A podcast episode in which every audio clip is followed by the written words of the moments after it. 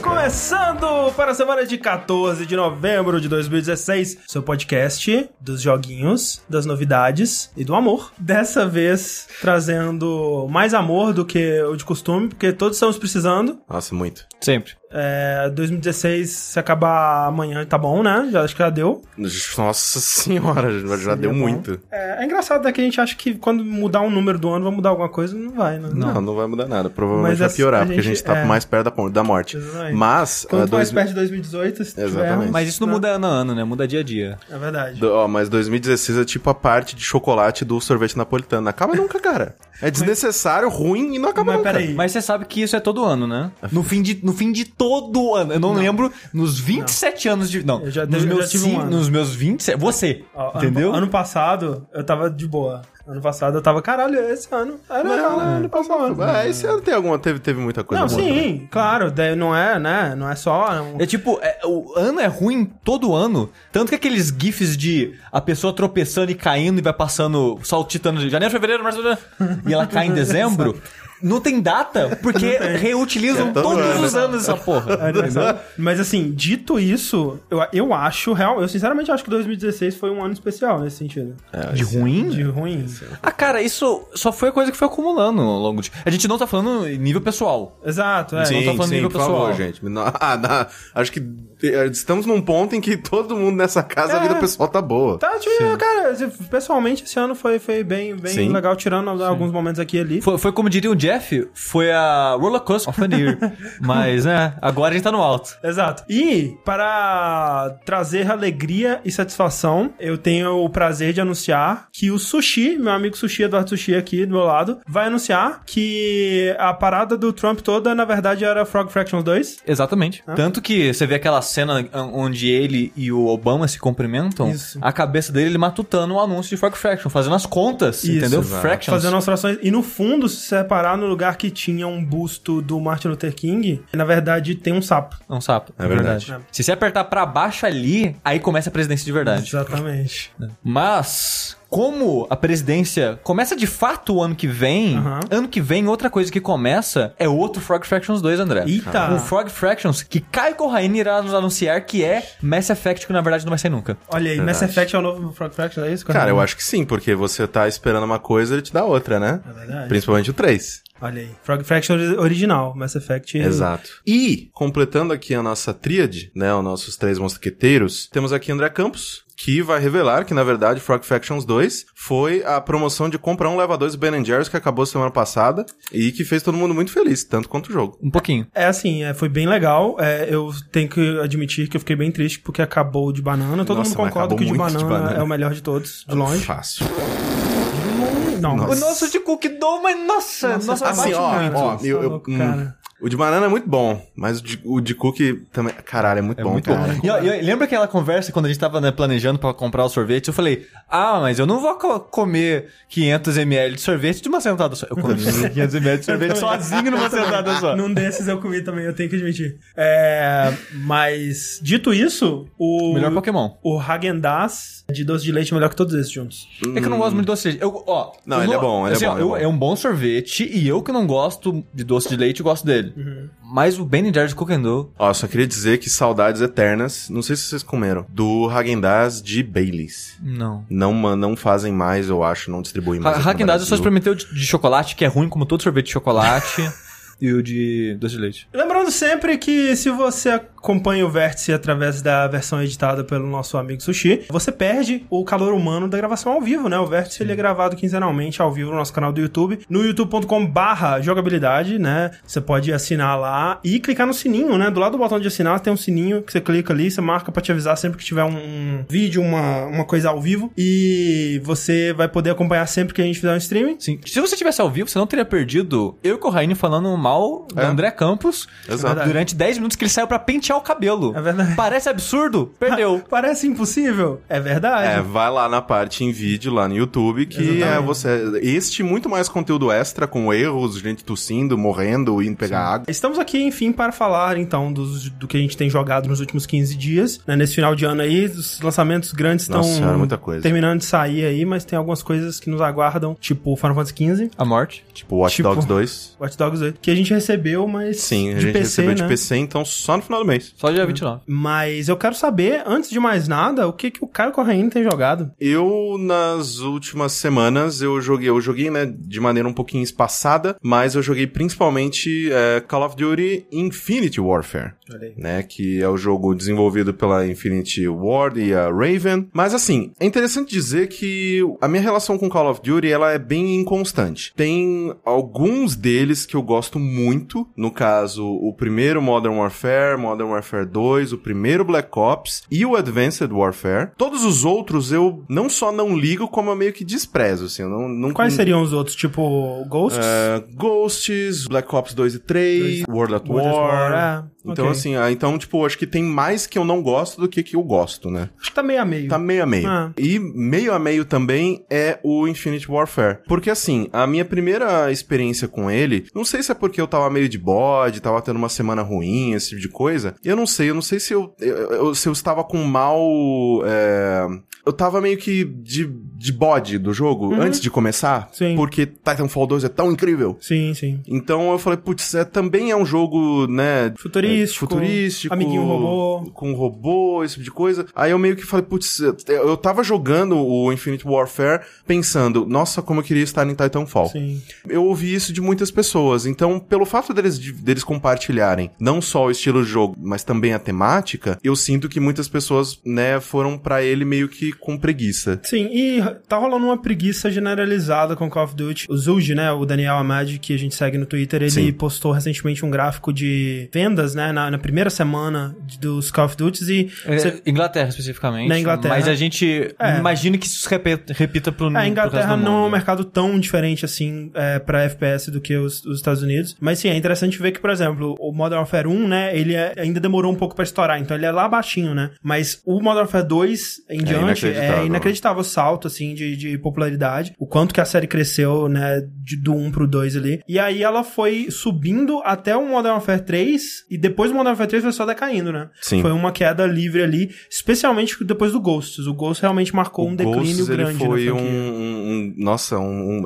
é- o Ghosts é um péssimo jogo. É. Um péssimo, assim. E Péssimos é muito mapas de triste que multiplayer. seja da Infinity Ward, né? É. cara? Principalmente porque depois foi, foi depois, né, que Vince Zampella, o pessoal Sim, sim. da Respawn tinha saído, né? Então eu comecei o Infinite Warfare não gostando, meio que, tipo, ah, os gadgets que eles colocaram, eles não são interessantes. E a jogabilidade, ele tem o pulo duplo, ele tem andar na parede, mas, Titan, mas Titanfall e o Advanced Warfare fazem isso de maneira muito melhor. São mais ágeis. São- Muito, nossa. Eu gosto mais do fio das armas do O, o dash que o, que o Advanced Warfare tinha, que era pra todos os lados, inclusive quando você pulava, Sim. tipo, isso deixava o jogo com uma mobilidade, uma rapidez, uma fluidez que, nossa, fazia muito tempo que eu não via em Call of Duty. Mas, dito isso, eu comecei a jogar tal, joguei por umas duas horinhas, aí eu parei e falei, putz, não tô curtindo esse jogo, não sei se... Você jogou até o quê? Até o final do tutorial ou até onde? Fiz as primeiras missões. A campanha desse, desse jogo, ela funciona de uma maneira um pouco diferente dos outros Call of Duty, porque ela te oferece diversas missões opcionais. Sim. Então ela não é linear, né? Porque vamos, vamos colocar de uma maneira aqui. Você controla um tenente quando você começa Quando o você jogo. começa ele é tenente, é. É, e aí, coisas acontecem. O jogo ele se passa num futuro, né, bem distante já. Tipo, viagens espaciais são uma realidade. Viagens espaciais, tipo, pulos espaciais, né, na velocidade da É, luz e e tudo mais. A humanidade basicamente tem um domi tem acesso ao sistema solar inteiro. Exatamente, assim, você pode, é, você fazer uma missão, você tá na Terra e você fazer uma missão em Plutão é uma realidade. Sim, isso sim. é isso é factível, você consegue fazer. Então, nesse futuro, Marte meio que foi é, Colonizada. colonizada, Sim. né, por uma galera e esse pessoal se revoltou e meio que falou, tipo, foda-se a Terra, Tu- tu- nós é Marte aqui agora. Cara, 90% das ficções que o ser humano vai pra Marte, o povo de Marte se revolta com o povo da Terra, É. Deve ter velho. alguma coisa Mas, lá. cara, faz sentido, cara. Tipo assim, você pensar que, sei lá, você olhar Marte e você, sei lá,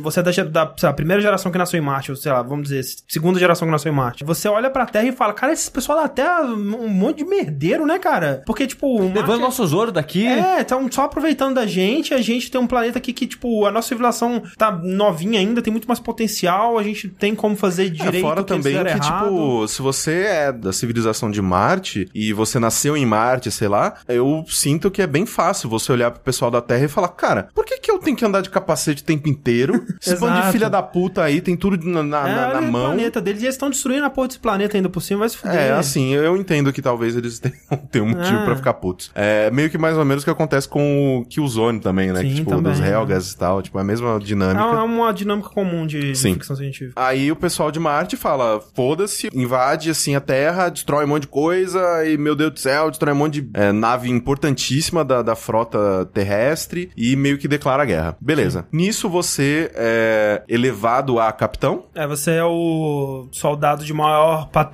que sobrevive. você tá numa das naves principais da Terra, né? Porque tem duas gigantonas assim da Terra. E a partir disso você escolhe, né? Te abre um mapa e você escolhe: olha, temos missões pra fazer em todos estes planetas. Escolhe a que você quer. A principal é essa, você vai pra ela quando você quiser e tem todas essas secundárias. Porque meio que seu objetivo é comprar tempo pra Terra e, tipo, reconstruir a frota, né, que foi destruída. Exatamente, um ou ataque. atacar lugares específicos é, e lugares táticos. Sim, ou sim. seja, tipo, ah, o pessoal, né, que nós estamos em guerra tem armas importantes na órbita de tal planeta. Sim. Beleza, você pode ir lá e meio que fazer uma missão stealth pra sabotar os planos desses caras e tal. Isso é uma coisa assim que, pra Call of Duty, eu senti como uma coisa fresca, porque sempre é, olha, a nossa história é essa, você vai de uma missão pra outra numa cutscene, e agora você tá nesse batalhão, agora você tá nesse batalhão, a situação é essa, e vai. É, o máximo que teve de, de desviando disso foi no, No Black Ops 2. que você tinha algumas decisões que Exatamente, tomava você tinha algumas decisões e tal, e dependendo da sua atuação em determinadas missões, o resultado da campanha era diferente. Sim, sim. Se você conseguiu defender um lugar específico, esse tipo de coisa. E eu gostei disso porque esse Call of Duty ele é dividido, hum, assim, de uma maneira quase que igual entre as partes em que você está a pé no chão atirando em pessoas, como todo Call of Sim. Duty, ou na nave, fazendo, né, tendo, tendo seu momento Ace Combat. Sim. Eu gosto pra caralho das partes de nave. Velho, é muito bom, cara. é muito bom. É, tipo, assustadoramente bom. Tipo, talvez o melhor combate aéreo Eu também que eu acho. já joguei. Assim, tipo, né, não é nem de perto um simulador e eu não tenho tanta experiência com o gênero assim, mas tendo jogado recentemente, é, sei lá, o Battlefield 1, o, a, a porra do, do... Como é que chama aquele jogo? No Man's Sky. No Man's Sky, que, é, que nossa, é horrível. Mas que é. E outros jogos, né, tipo, sei lá, eu joguei um pouquinho do é, Rogue, Ga Go- Rogue Galaxy. Talvez. Rogue Existe um Galaxy. jogo chamado Rogue Do PS4. Galaxy. Sim, o de, de. Sim, sim, sim. É o Que de é- que você é o. Cowboy do espaço. Cowboy não, você é o. Traficante. Caminhoneiro, Caminhoneiro do espaço, É um, é um bom jogo. É um bom sim, jogo. sim, um bom jogo. Mas o que eu gosto do combate do, do Call of Duty é que ele é bem arcadeão, assim. Ele é extremamente arcade e ele faz uma coisa que eu acho importantíssima. Que é meio assim, porque você tá lá com controle na nave, controle total, inclusive, né? Tipo, porque as pessoas estão acostumadas, porque sempre você teve momentos de estar em veículos em Call of Duty, sei lá, num helicóptero, Sim. numa alguma coisa. Você tinha um pouquinho de liberdade, era basicamente on rails, mas, Mas era deixava brincar. exa- um extremamente on rails. Nesse, o controle é completamente na sua mão. Você pode ir pra qualquer lugar, dar boost, voltar, não sei o que tem. Inclusive, a sua nave tem um controle muito, muito livre, né? Sim, sim. Você sai do momento muito rápido, né? É, você, pode consegue fazer. dar uns drift louco com Exato, ela. você pode fazer curvas eh, extremamente fechadas e tal. Ele meio que não te dificulta a vida nisso. Uma coisa interessante porque quando eu era moleque, eu gostava muito de Ace Combat. Assim, eu muito. nunca joguei mais Combat. E então, Só adendo rapidinho. É, lembraram ali, Rogue Galaxy é um RPG do PS2. A gente vive confundindo, né? Rebel Galaxy. Rebel Rebel, Rebel Cara, Galaxy. é, eu sempre. Eu, você confundo tava os falando dois, Rogue Galaxy, eu tava tipo. hum. Rogue Rebel, porra. É, ok. E então eu joguei bastante Ace Combat, principalmente o Ace Combat 3, o Ace Combat 4, um pouquinho dos, dos posteriores e tal, mas a Namco perdeu a mão. Gosto, assim, desse tipo de combate aéreo e tal, aviões, eu achava muito bacana. Meu irmão mais velho era muito apaixonado por avião, então ele ficava lá, tipo, ah, esse aqui é o modelo XYZ, que, ah, não tem tantos mísseis, sei lá. Tipo, tem, as pessoas têm hobbies estranhos. Sim. E uma coisa que eu acho inteligentíssima que esse Call of Duty faz é que a partir do momento que você mira em um inimigo, num avião, um inimigo, meio que você fica no rastro dele. Sim, você, começa a seguir ele automaticamente. Se- você começa a seguir ele automaticamente e o avião que você está mirando, ele meio que entra no modo barata voa, tá ligado? Tipo, ele começa a virar e fazer uns troços e passar por uns lugares legais na fase, assim. Então é como se você estivesse fazendo coisas muito fodas, mas meio que você tá travado a mira É. nesse cara. Tipo, o único combate que eu fiz até agora foi o, o da missão, primeira missão, Sim. né? Que é justamente isso que você tá falando. Tipo, tem uma caralhada de naves, assim, tem, tá acontecendo uma mega batalha espacial. É tipo aquelas cenas de batalha dos Star Wars Episódio 3, essa Sim. porra que era uma loucura de um monte de nave, todos fazendo um monte de malabarismo. E você se sente muito foda, ao mesmo tempo que ele não tá tirando o seu controle Sim. necessariamente, você tá fazendo o que você quer. É, exato, porque assim, você tá seguindo aquela nave, só que a sua mira é como se ainda fosse GoldenEye 007, Hum. que tipo, é, você controla ela meio que num, Sim, num, sim. num campo limitado. Sim. A, a mira, ela está fixada em um ponto específico, mas você tá brincando com ela Isso. naquele meio. E isso é interessante, porque você tá seguindo aquele cara, mas a sua mira não tá travada nele. Você tá ou acompanhando, mas você tem que mirar o tiro direitinho nesse campo. Uhum. Então ainda há um desafio, ainda é emocionante. Principalmente quando você vai enfrentar, sei lá, caras ainda melhores, né? Porque você vai pegando pessoas com patentes maiores dessa, dessa organização com quem você tá em guerra, e eles, e, nossa, eles, tipo, fa- fazem uns turbilhão, eles fogem de você pra caralho. E aí é muito engraçado, sei lá, eu, por exemplo, eu sempre matava as pessoas com metralhadora, mas depois de um tempo eu falei, não, eu vou começar a tentar abater essas naves com um tiro mais forte. Sim. Que ele é, obviamente, mais forte, mas ele é mais lento. Então você tem que meio que prever aonde que a trajetória desse cara vai pra você atirar ali e aí eles se encontrarem, né? O tiro e a nave inimiga. Então é um combate aéreo maravilhoso, cara. O- é muito bom. O Ananias, ele disse ali atrás que é, o, esse combate do aéreo, ele é tipo que o combate de barco foi em Assassin's Creed. Tipo, eles meio que deixaram a coisa bem arcade, bem divertida, assim. Conseguiram achar uma solução com várias decisões inteligentes e fizeram uma parada que eu achei muito legal. E tem pequenas decisões, assim, que acrescentam muito a, a imersão, assim, do, do, do momento. Eu não sei se isso se repete em todas as missões que você vai fazer, mas tava vendo você jogar e, tipo, quando você vai partir pra uma missão, você vai lá e sobe na nave Sim. e decola, né, Tem isso tal. em todas as missões. E quando você volta, você pousa também. Sim. Porque isso é foda. Tipo, nessa primeira missão que você vai fazer, podia ser muito tipo: ah, você terminou, é, Fate Black, cutscene dentro da nave. Mas não, você tem que ir até o, sua, a sua, o seu porta-naves, aviões Sim. espaciais lá. E aí você vai voando num círculozinhos que ele vai te dando pra você aterrizar. E tipo, ele te coloca os círculozinhos e meio que ele vai te, ele vai te colocando no caminho certo, é meio Sim, que sim. impossível de se errar. Mas, cara, o fato de que você tá indo até lá e pousando você a nave, cara, é muito maneiro, sabe? É muito gostoso e também cria um attachment, né? Porque, Sim, tipo, sim. isso vira uma rotina, né? Obviamente, eles vão cortando um pouquinho em, em missões especiais, assim, missões importantes da história, você faz todo o caminho. Sim. Você vai, você tá no seu no cockpit de comando, aí você pega o elevador, desce até o arsenal, faz o seu loadout, Uhum. pega os seus equipamentos, aí você pega o elevador de novo, desce até a parte da, que estão as naves, Uhum. passa pelo pelotão, vai ouvindo a conversa deles e tal. Isso é muito legal, porque, tipo, você é o capitão, você não precisava fazer porra nenhuma. Mas você fala, não, eu vou pras missões porque eu sou pica pra caralho. E isso é muito legal, porque, tipo, você começa a notar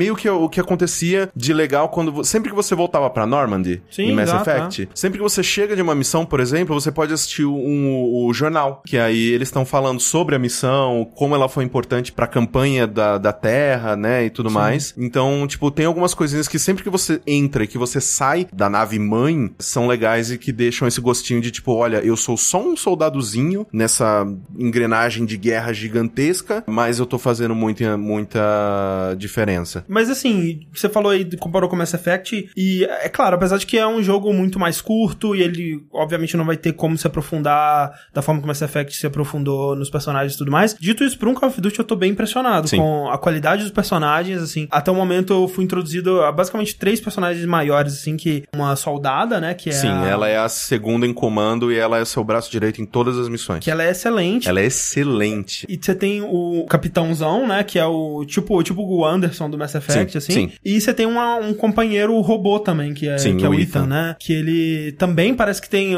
bastante coisa pra O Ethan é maravilhoso, assim, assim. De, tipo, de personagens de, de jogo em primeira pessoa, acho que é um dos meus favoritos. Não, é excelente, assim. O fato de que eu sequer lembro o nome dele pra um jogo de Call of Duty já é muito impressionante. O, o? Ethan, ele tem alguma cena de briga durante a chuva, em que ele enforca É. o Jack. Não. não Caralho, esse é o Ethan que você vai. Impressionante. Mas assim, é, eu peguei o jogo pra PC, né? Né? Que eles mandaram o BR, quem tem conta BR, que é o Sim. Corraine, foi pra conta dele. E eu joguei um pouco hoje pra, né, pra poder falar um pouco aqui. E eu acabei que eu só joguei até o momento que ele abre e te dá, né? Ó, escolhe qual é a próxima coisa que você Sim, quer as fazer. opções, sim, sim. Aqui. Que são, sei lá, são uma, uma hora, uma hora e meia de jogo, mais ou menos. Sim. E Essa, essa campanha tem mais ou menos quantas horas? deve ter umas 6, 7, Deve ter né? seis, É sete, normal é. mesmo. É normal. É que eu, eu pensei por ter coisas opcionais, talvez fosse um pouquinho maior. Não, não tanto assim, porque tem muitas missões, por exemplo, né, que nem eu tava falando, que o jogo ele se divide muito, né, entre missões andando a pé e missões de combate aéreo. As missões de combate aéreo geralmente elas são bem rápidas.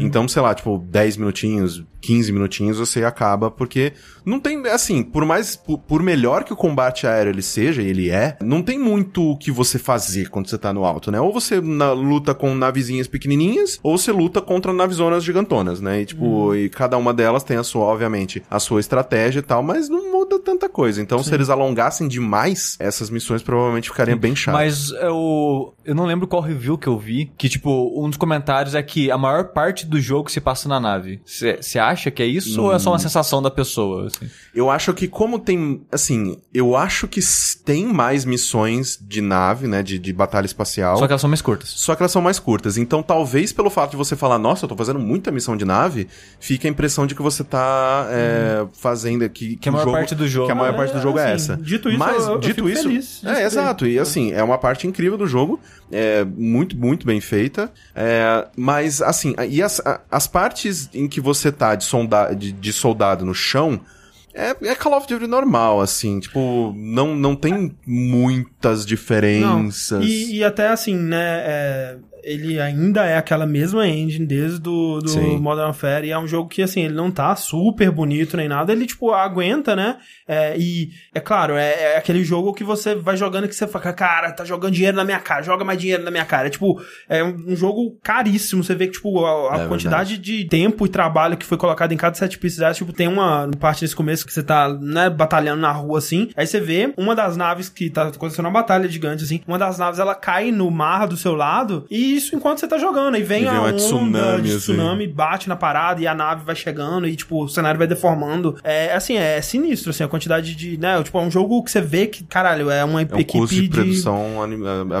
Absurdo. Mas, dito isso, ele ainda sofre dos mesmos erros de Call of Duty de sempre, que é assim, você faz parte de um grupo e esse grupo só avança quando você avança. Sim, sim, sim, sim. Geralmente esse grupo é bem inútil, na verdade. Sei lá, assim, porque com, obviamente, com a proximidade com Titanfall é muito difícil não comparar. Uhum. E Titanfall, pelo fato de você estar, entre aspas, sempre sozinho ou com o seu titã, né? Se você estiver do Sim. lado de fora, ele serve ali como companheiro. Eu, eu sinto que em Titanfall, por ter menos inimigos, pelos cenários serem mais interessantes, É você ter tá- mais É, mobilidade. você tem mais coisa pra fazer então. É, e você sente que você é mais importante naquela equação. Você tá sozinho ali, que você é meio que o exército de um homem só, eu vou, faço, resolvo. Aquele sentimento gostoso de Rambo, de estou aqui fazendo e acontecendo, eu sou foda, Sim. meu Deus. Em Call of Duty, pelo fato de você fazer parte de um grupo, ou no caso, né, de uma dupla, né, porque tem muitas missões em que é só você e essa personagem secundária, você, ainda assim você não, você não se sente assim muito importante naquilo. Eu não sei, o, o nível de fodelância que você se sente é menor em Call of Duty. Então eu, eu acho isso um erro, porque tipo, é, eu acho que já tá na hora, né, de tipo de abandonar esse negócio de tipo a, a missão só segue quando todo mundo chega nessa porta aqui e aí a gente se prepara e aí tem aquela animação da gente entrando na porta. Não, tipo, cara, vamos, tipo, mexe, vê jogos como Doom, como o próprio Titanfall. Eu sinto que você consegue dar uma agilidade em campanha single player, tipo Wolfenstein, sabe? A gente tem ótimos jogos de primeira pessoa que tem campanhas incríveis e que tem uma agilidade, tem, sabe, elas, elas saem desse formatinho de Call of Duty de sempre. Essa parte eu não gosto tanto assim, mas isso é Call of Duty, vamos lá. É. Peguei uma, uma 12 e ia, sabe? Tipo, Tiro, tiro, tiro, tiro, tiro, vamos. E aí eu comecei a me divertir um pouco mais. Então, talvez seja uma questão, tipo, também de mood, né? Que eu tava no, no, no estado de, de espírito diferente. Dito isso, nem entrei no, no multiplayer, porque eu tô terminando. Eu tô na última, nossa, acho que na última, da última, da última missão. Mas eu joguei um pouco do beta e o beta eu tava detestando. Mas eu saio desse Call of Duty com um sentimento positivo. Eu gostei desse jogo. É, ainda assim é um jogo super bem feito e Exato. com assim. essa parte da nave que eu achei realmente muito surpreendente. É muito, muito boa, cara.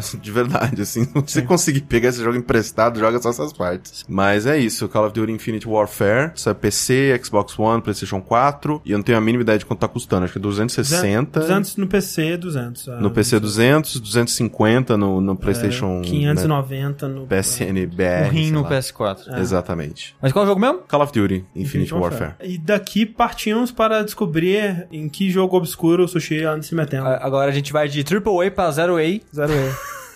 que eu vou falar de um joguinho, André. Muito, muito, muito estranho. Eu normalmente eu não falo de jogo de Early Access, nem jogo jogo de Early Access, mas eu abri uma exceção pra esse jogo porque eu achei interessante um postmortem que eu vi sobre ele no, no Gama Sutra. O jogo que eu vou falar hoje é o Book of Demons, que ele é, olha só, um hack and slash muito inspirado por Diablo 1. O negócio desse jogo é que esteticamente é um livro de pop-up, o que eu acho muito foda. Eu gosto bastante da estética desse jogo, tudo dele é feito de papel, meio que um papercraft e coisa de pop-up assim. Isso eu acho bem legal nele, a personalidade dele. Ele é um jogo muito mais de comédia também. Tipo, quando você tá começando o jogo pela primeira vez, ele, ele tem esse esquema meio de Diablo que, ah, você começa na igreja e vai descendo até chegar no capeta. Sim. Diablo 1. Todo mundo sabe que, né, toda igreja tá conectada ao capeta. Exatamente. Quando você vai descendo o Cara, suficiente. cava embaixo na igreja que você chega lá. Eventualmente você chega no capeta. Exato. Exato. E quando o jogo tá mostrando a distância né, da- das dungeons que você tem que passar e chega no final, tá tipo um capetão tomando banho num mar de fogo com um patinho do lado, brincando com um patinho com um spike no pescoço, sabe?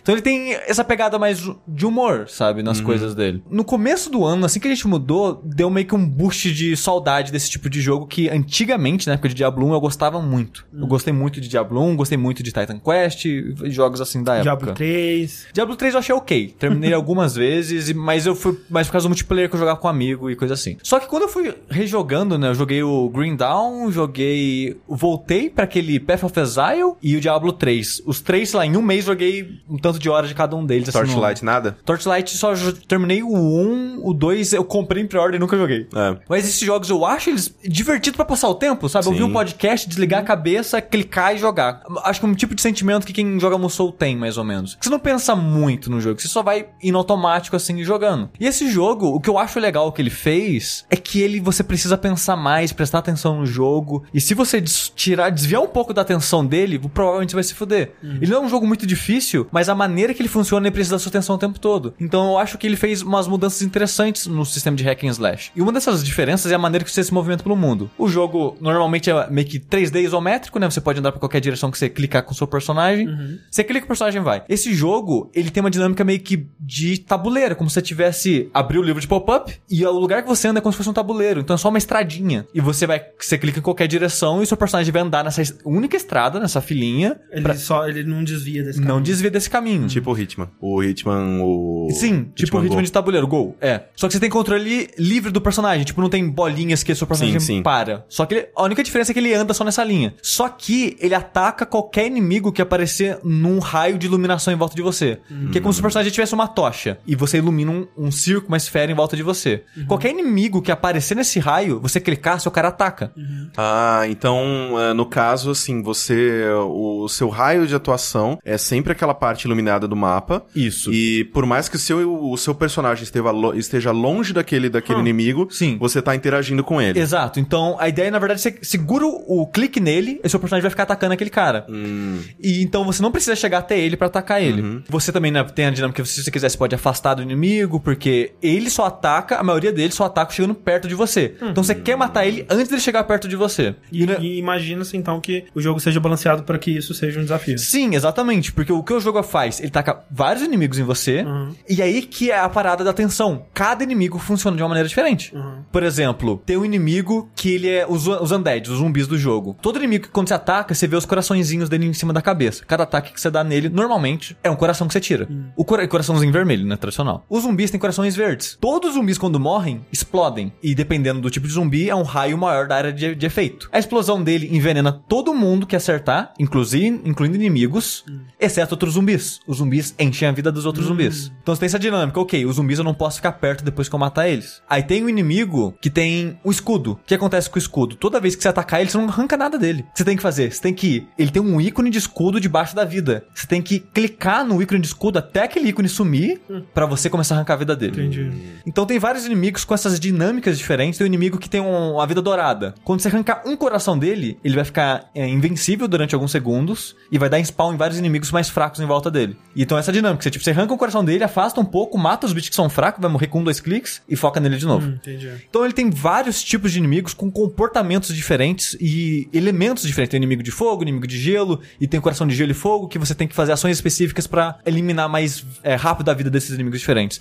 Então, como cada inimigo funciona de uma maneira diferente, você tá sempre naquele raciocínio de, ok, eu tô nessa situação, como que eu saio daqui o mais rápido possível? Sabe? Um, um exemplo também de um inimigo diferente, aranha. Toda vez que você mata uma aranha, ela desfaz em aranhas menores. E isso dá um snowball fudido. Porque você, tipo, ah, tem duas aranhas de volta de mim. Você matou as duas, tem seis aranhas de volta você, você tá preso, não consegue andar, você se fode. E eu acho essa dinâmica bem interessante, porque ela tira um pouco daquele é, combate de cerebrado de hack and slash É, e faz você é pensar um pouquinho melhor. É, sabe? isso sem dúvida é o que mais me afasta de um Diablo, por exemplo. Outra coisa interessante nele, todos os seus equipamentos do jogo são cartas. E todos ocupam os mesmos slots. Você começa o jogo com, se não me engano, três slots pra cartas. Aí tem as cartas verdes, que são itens. 2016, jogo, o ano das cartas. Uma das cartas. As cartas vermelhas são itens consumíveis, como poção, por exemplo. O- as cartas azuis são magias. As cartas verdes são equipamentos. Então, você tem esses três slots, que fica ali naquela barra de spell, de normalmente fica entre a barra de vida e mana. Os itens consumíveis, eles têm um número determinado. Por exemplo, poção. Você pode ter até quatro. Se você acabar as quatro, você não perde a carta. Você só fica zerado de poção. Ela só, a carta só tá ali pra, tipo, ocupar um slot de equipamento. E você recarrega esses itens consumíveis, matando inimigo, eles dropando pra você. Ou na cidade, você vai na mulher que vende poções e restaura aquilo. As cartas de spell, é skill de jogo normal. Você gasta a barra de mana toda vez que você usa elas. E a barra de equipamento, ela funciona da seguinte maneira. Ela vai ocupar um espaço de um slot de uma carta sua e tirar um tanto fixo da sua barra de mana. Por exemplo, eu tenho um cinto que todos os esqueletos têm 20% de chance de me errarem.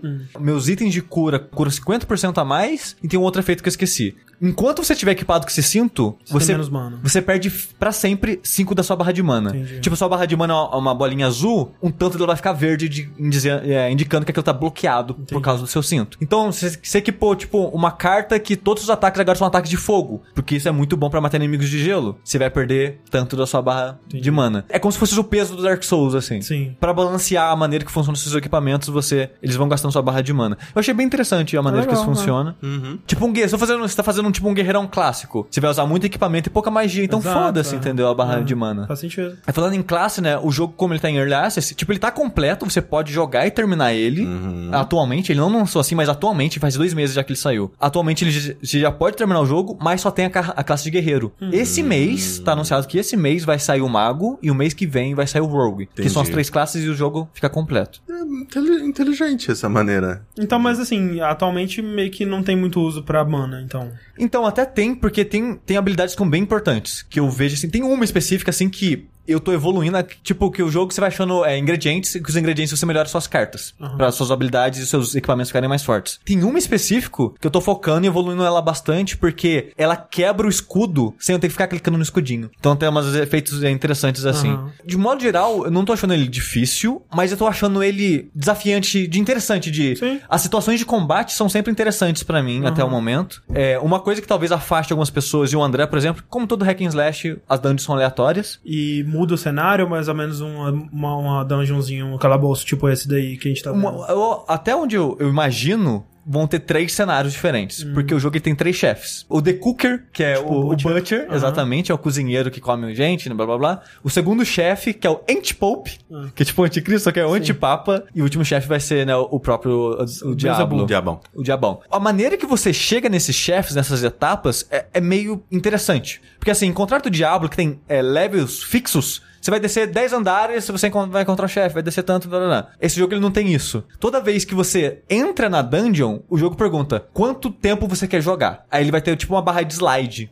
Quanto mais tempo você decidir, não, eu quero uma sessão de 40 minutos. Ele vai falar, ah, então em 40 minutos de jogo, você vai descer 10% de um caminho até o chefe. E nesses 10% você vai achar em média tanto de dinheiro, tanto de ingrediente, tanto de não sei o que lá. Caralho. E então você regula de acordo com o tempo que você quer investir naquela hora. E se eu precisa Pô, colocar, animal. tipo, quero jogar por 30 horas seguidas. Eu acho que ele tem meio que etapas. Eu acho que o mais longo é uma hora e pouquinho. Então, quanto, quanto maior tempo você, vai, você coloca, maior são os andares. Que, tipo assim, ele. Apesar de não ter número fixo de andares, ele ainda funciona por andares. Sim. Então, quanto maior tempo você coloca, maior vai ser os andares. Como, como o andar vai ser maior, vai ter mais subchefe nesses andares e você vai conseguir mais itens e mais coisas. Porque durante a, jun- a dungeon, o jogo ele tem várias é, interrogações em cima da tela. Essas interro- interrogações são, tipo, coisas importantes que você pode achar. Tipo, baú com carta, baú com ingrediente, estante de livro, que você vai achar alguma carta, alguma coisa. E também atributos. Porque o jogo ele não tem level. É tipo assim, ele não tem atributos ataque, força, destreza, essas coisas. Quando você ganha level, você escolhe, você quer um ponto de vida ou um ponto de mana. É isso. E uma das coisas que você acha explorando a dungeon é ponto de vida ou ponto de mana. É, e uma, uma coisa interessante que o jogo tem é que quando você vai na cidade, é, na taverna, todos esses pontos que você não comprou, que por exemplo, eu comprei só vida, não comprei, comprei ganhei 10 levels, comprei 10 pontos de vida. Esses 10 pontos de mana seu vai pra taverna e fica no caldeirão da mulher. E você pode pagar moedas do jogo pra comprar aqueles pontos pra você. Então, e, e não é caro. Então, de certa forma, toda vez que você ganha um level, você vai ganhar os dois pontos. A única diferença é que você vai ter que voltar pra cidade pra conseguir os outros. E, e essa dinâmica de, do tempo, que ele conforme ele vai aumentando o tempo conforme você vai jogando cada vez mais, ele vai liberando sessões mais longas conforme você vai jogando. Uma coisa que eu lembrei rapidinho sobre os cliques do jogo, esse lance de- da, da dinâmica, que tudo funciona de maneira diferente. O stun no jogo funciona de uma maneira bem interessante. Quando você toma stun, a tela fica preta e vem fica várias estrelinhas rodando na tela. Você tem que passar o mouse nas estrelas pra você recobrar o controle do seu personagem. A vantagem é que o jogo fica em slow motion, então você não se fode tanto. Sim. Poison, a sua vida fica verde e você fica você cura Poison clicando na vida pra tirar o Poison dela. Então o jogo tem várias dessas paradas de clique que você tá sempre clicando em algo diferente, prestando atenção no jogo inteiro. Eu acho isso interessante. Daria um bom jogo de, de celular. Eu acho, eu, cara, eu tenho quase certeza que ele vai sair pro iPad, porque ele tem muito cara de jogo de iPad, Sim, assim. sim. Nossa, mas eu não digo certeza. isso de uma maneira ruim. Normalmente eu até diria, mas nesse jogo, ele funciona muito bem em mouse. Uhum. E eu acho que seria uma delícia ele em iPad, tipo, antes de dormir, putz, jogar 40 minutinhos. Você escolhe a sessão de 40 minutos, joga os 40 É, minutos. o, É, isso, Marcos sabe? O Marcos Prado colocou, tipo, ah, o timer, né, do jogo, frango, feijão, carne, pipoca. tipo, quanto tempo que eu quero jogar aqui? É uma pipoca, Sim. né? Eu quero jogar uma pipoca. É, e sobre o desenvolvimento do jogo, que eu comentei que foi a história dele que me fez interessar em jogar ele, foi que as- um pouco depois que o jogo saiu, saiu o post-mortem dele no Gamma Sutra, que é no- comum. Sim. É, vários desenvolvedores, até de jogos grandes, colocam, né, post-mortem lá. E eles fizeram um post-mortem do Early Access deles. sim, sim. Eles falando, ah, pô, o jogo foi feito por sete pessoas, a gente tá há três anos desenvolvendo esse jogo. E é interessante que eles querem fazer uma série de jogos chamada Return to Game. Return 2 Game. Que é interessante, quando você começa esse. Você inicia esse jogo no Steam, ele vai pra uma tela que é tipo um, um templo, uma parada assim, com sete pedestais. Eu acho que cada pedestal vai ser um jogo. Nessa pegada deles de jogo retrô, mais engraçadinho, com pop-up, essas coisas. Eu acho que vão ser todos nessa pegada. Entendi. E por enquanto eles só tem, né, esse jogo no estilo do Diablo. Esse comentário, né, que eles querem fazer essa série de jogos, não sei o que lá. E é muito triste. Tipo, a gente sabe disso, mas é muito foda vender jogo hoje em dia, cara. foda. É, muito difícil, porque o cara foi explicando o raciocínio dele. Tipo, pô, a gente tá sete pessoas trabalhando isso há três anos pra gente recobrar o dinheiro que a gente investiu. Não teve Kickstarter, teve nada. Eles tiraram no bolso deles Sim. o investimento. A gente precisa vender 37 mil jogos pra voltar ao que a gente tava há três anos atrás. Sim. E, cara, assim, não é tanto assim, 35 mil. Eles venderam em dois meses 7 mil. Nossa. É triste pra caralho isso, sabe? É. E no começo eles falam, não, Hack and Slash faz sucesso. Tipo, até o Van Helsing, assim, Sim. eles foram listando jogos, todos eles venderam bem, estão no lucro. e, Tipo, sabe, tem quatro Van Helsing hoje em dia em, em cinco anos, sabe? Sim, sim. Esses jogos, de modo geral, vendem bem. E eles estão pensando, "Não, acho que a gente vai vender bem, porque, tipo, é Hack and Slash, mas ao mesmo tempo é bem, é bem diferente, talvez é, isso chama a atenção das pessoas, o visual é bem diferente. Tem boas ideias. Tem boas ideias e, e não, sabe? E é, e é meio frustrante isso, é meio, meio triste ver eles na situação, mas eles falam bastante do lance da publicidade do jogo, que eles fizeram tudo na mão. Eles falaram as estratégias que eles fizeram, tipo, ah, a gente pegou set- 400 keys e distribuiu entre youtubers, essas coisas, pra ver se a gente consegue, né, gerar um, um, um boom do jogo, essas coisas. E eles mostram até o gráfico de vendas do, do Steam, e realmente deu um boom, mas não foi suficiente. E, e é muito interessante ver a história desse jogo, do desenvolvimento do jogo, e, e eu me meio que compadeci pelo cara. Falei, não, eu quero, eu quero ver esse jogo. As ideias parecem interessantes e, e eu quero ver. E é muito legal que eles estão muito engajados nisso do feedback dos jogadores, porque quando você fecha o jogo pela primeira vez, eles perguntam: "Ah, você teria um tempinho aí pra responder um- uma enquete pra gente? Aham. Enquete eles perguntam, ah, o que, que você acha desse- da ideia do tempo de jogo? Você acha os, as camadas de tempo de jogo que tem boas? Você acha a dificuldade do jogo bom? O que, que você acha da arte? O que você acha do, do som? É- Esse tipo de coisa. E eu acabei respondendo, né, pra ver se, sei lá, vai que ajuda os caras de certa maneira. Sim. Mas eles terminam num ponto alto, né? O Postmortem dizendo que jogo em Early Access geralmente vende bem pouco, mas quando sai de Early Access, os jogos que eram Early Access vendem mais que jogos que já lançam direto. É mesmo. Tem diz, diz as Eu, estatísticas. eu chutaria que, ele não. falou. Eu chutaria que um jogo que lança em Early Access, o melhor momento pra ele vender seria quando ele lança mesmo e foda-se. Então, eu também diria isso, mas o cara diz que as, as estatísticas dizem o contrário. Então, ele- eles ainda têm, esse, tipo, a gente vai continuar, esses 7 mil cópias é o suficiente pra gente terminar o jogo. Sim. É o suficiente pra gente terminar com folga. A gente, a gente não precisa correr pra terminar as classes que Sim, faltam. sim. A gente consegue terminar elas do jeitinho que a gente quer. E a gente tem esperança que, assim, quando o jogo sair, a gente vai conseguir vender o suficiente pra gente continuar a nossa série de jogos. Sim, é, o Ananias falou assim, mas o jogo ainda tá em Early Access. Tipo, é, eu acho que ele foi lançado em Early Access porque, né, tipo, eles precisavam do dinheiro mesmo. Sim, era pra terminar o jogo. pra terminar. É, o, que porque- é, o, que, o que é geralmente o caso. geralmente É, o exato. caso. É meio que tipo. Mas mesmo ele ainda estando em Early Access, tipo, a campanha inteira tá ali. Sim. Né? Não, Sim. obviamente que não com os outros personagens, tal, Sim, com sim, o Mago, sim, sim. Rogue e tal. Mas a campanha toda já tá ali. Então, meio que dá pra eles sim discutirem sobre o jogo e mostrarem a experiência deles com o jogo, contando com a- o produto como algo meio que quase completo, né? Tipo, É. dá pra discutir assim, tipo, Sim, ah, o pessoal sim. gostou, não gostou, Mas- pediu feedback, esse tipo de Sim, coisa. mas como o Sushi começou abrindo, né? Tipo, e o Edmilson falou ali também. É, na minha experiência, o jogo em Early Access gasta o lançamento dele, com poucas exceções. E eu meio que concordo, sabe? Tipo, a parada da primeira impressão é muito forte, sabe? Sim. Tipo, o, o próprio aquele que parece Metal Slug, uma merda. Como é que chama? Ah, sim, eu também tenho ele. Nossa, É, que assim, jogo chato. Tipo, é o jogo da Tribute. Eu gosto do estúdio, eu gosto de todo mundo envolvido, a arte mas. é fantástica. É, o jogo mas- foi bem Nossa, não, ruim, e muito que cara. escolha merda de relo- reload igual do Gears, cara. Meu Deus do céu. Reload igual do Gears é um jogo 2D. Nossa senhora, velho. É, eu detestei o jogo e, tipo, por mais que hoje em dia ele me- tenha melhorado, sei lá, o que eu duvido, porque eu acho que o conceito dele em si já era. É falho desde o Já era começo. falho. Pra, pra gente. É, pra- é, exato. tem- talvez tenha gente que gosta. Por mais que ele tenha melhorado, eu não vou dar outra chance pra ele, porque a primeira impressão dele foi tão amarga pra mim, sabe? Que eu. é, Mas, mas o negócio é que eu. Mercenary eu- Kings. Mercenary Mercenary Kings, obrigado. O negócio é que eu não acho que o jogo vai melhorar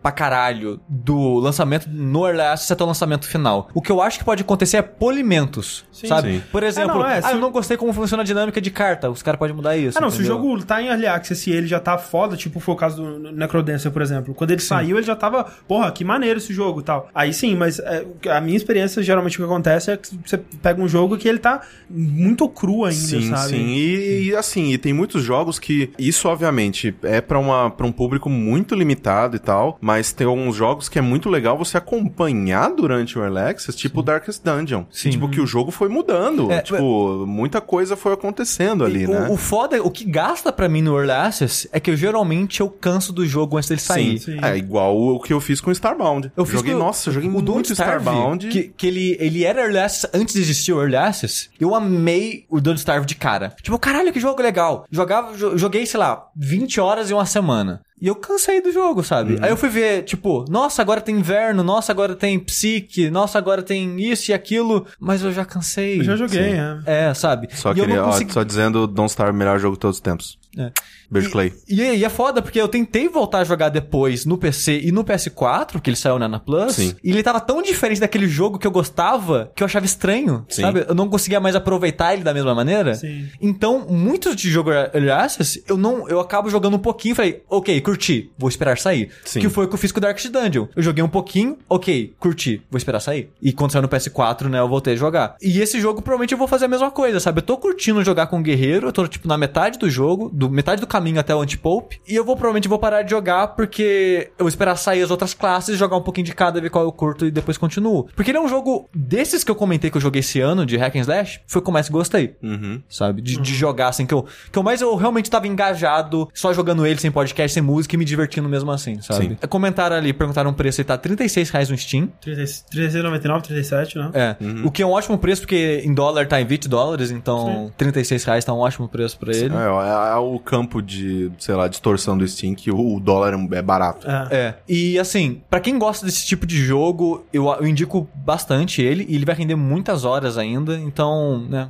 Você, tá, você tá com quantas horas até agora? Eu devo estar com umas 5 horas, eu acho. Porra, 4, mas- 5 horas, na sim. metade do jogo, assim. Sim. É um bom tempo. Book of Demons, Book of Demons, exato. só pra PC. PC. Por enquanto só pra PC, mas eles também, quando o jogo estiver completo, vai sair pro Xbox One. Pô, muito bom. Falando em jogos que demoram muito para sair e para ficar prontos, eu joguei um joguinho chamado All Boy, o garoto Demorou só 10 coruja. anos. Só 10 O- anos, né? o Tudo garoto. All boy. É, todo, todo garoto, 100% garoto.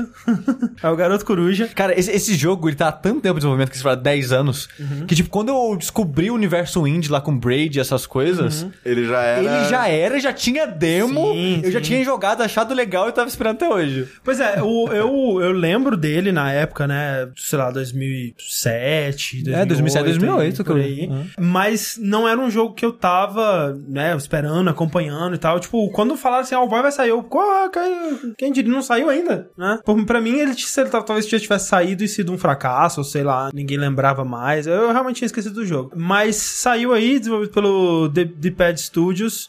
É, e All Boy, ele é um jogo que ele é uma mistura aí de um Zelda, é, especialmente o Wind Waker na, na estética, eu me lembro bastante. É, é engraçado, ele visualmente me lembra um pouco o Lomax, que eu comentei num Dash recentemente. também, Essa também. parada um, pouco, um pouquinho realista, assim, no cenário. Sim, uma mistura então de, de Zelda Hã? com um dual stick shooter, né? Aquele joguinho de tiro que você controla o personagem com um, um dos analógicos e mira e atira com o outro. Hum? E Demon's Crest. Demon's Crest, é verdade. Pior que é verdade. Demon's Crest. Porque All Boy, basicamente, ele é um jogo de aventura, plataforma. Sem plataforma que você voa. É, mas ele usa plataforma também, é mesmo você voando, ele encontra situações que pra usar plataforma. Com essa parada, né, essa, essa coisa tipo Demon's Crest, que o seu personagem ele é capaz de voar. Isso não é uma habilidade que você gasta nem nada, assim, você pode simplesmente apertar o botão de pulo de novo no ar, que você abre as asas e aí você tá voando, você tem controle livre sobre o seu personagem infinitamente. E ele encontra como desafio, né, você pode pensar, ah, bom, então você só vai guiar esse personagem através do cenário e vai ser boring pra caralho. Mas não, ele encontra várias situações onde como usar isso, um sistema de combate muito interessante também, porque o seu personagem, né, que é o Otus, ele é uma, uma corujinha é, muito simpática, mas que não tem muitas habilidades, né, não é, né, é- no tutorial mesmo, você- quando você começa, é, até pra voar, tipo, o professor dele fica meio que zoando, e caraca, você voa mal pra caralho, não sabe fazer nada que, é o, direito. que é o pai dele. Que, que é um filho da puta. É um grandíssimo filho da Como puta. que é o nome dele? Personagem? Ah, Otus. O Otus? Não é esse, é, Não, Otus. Otus.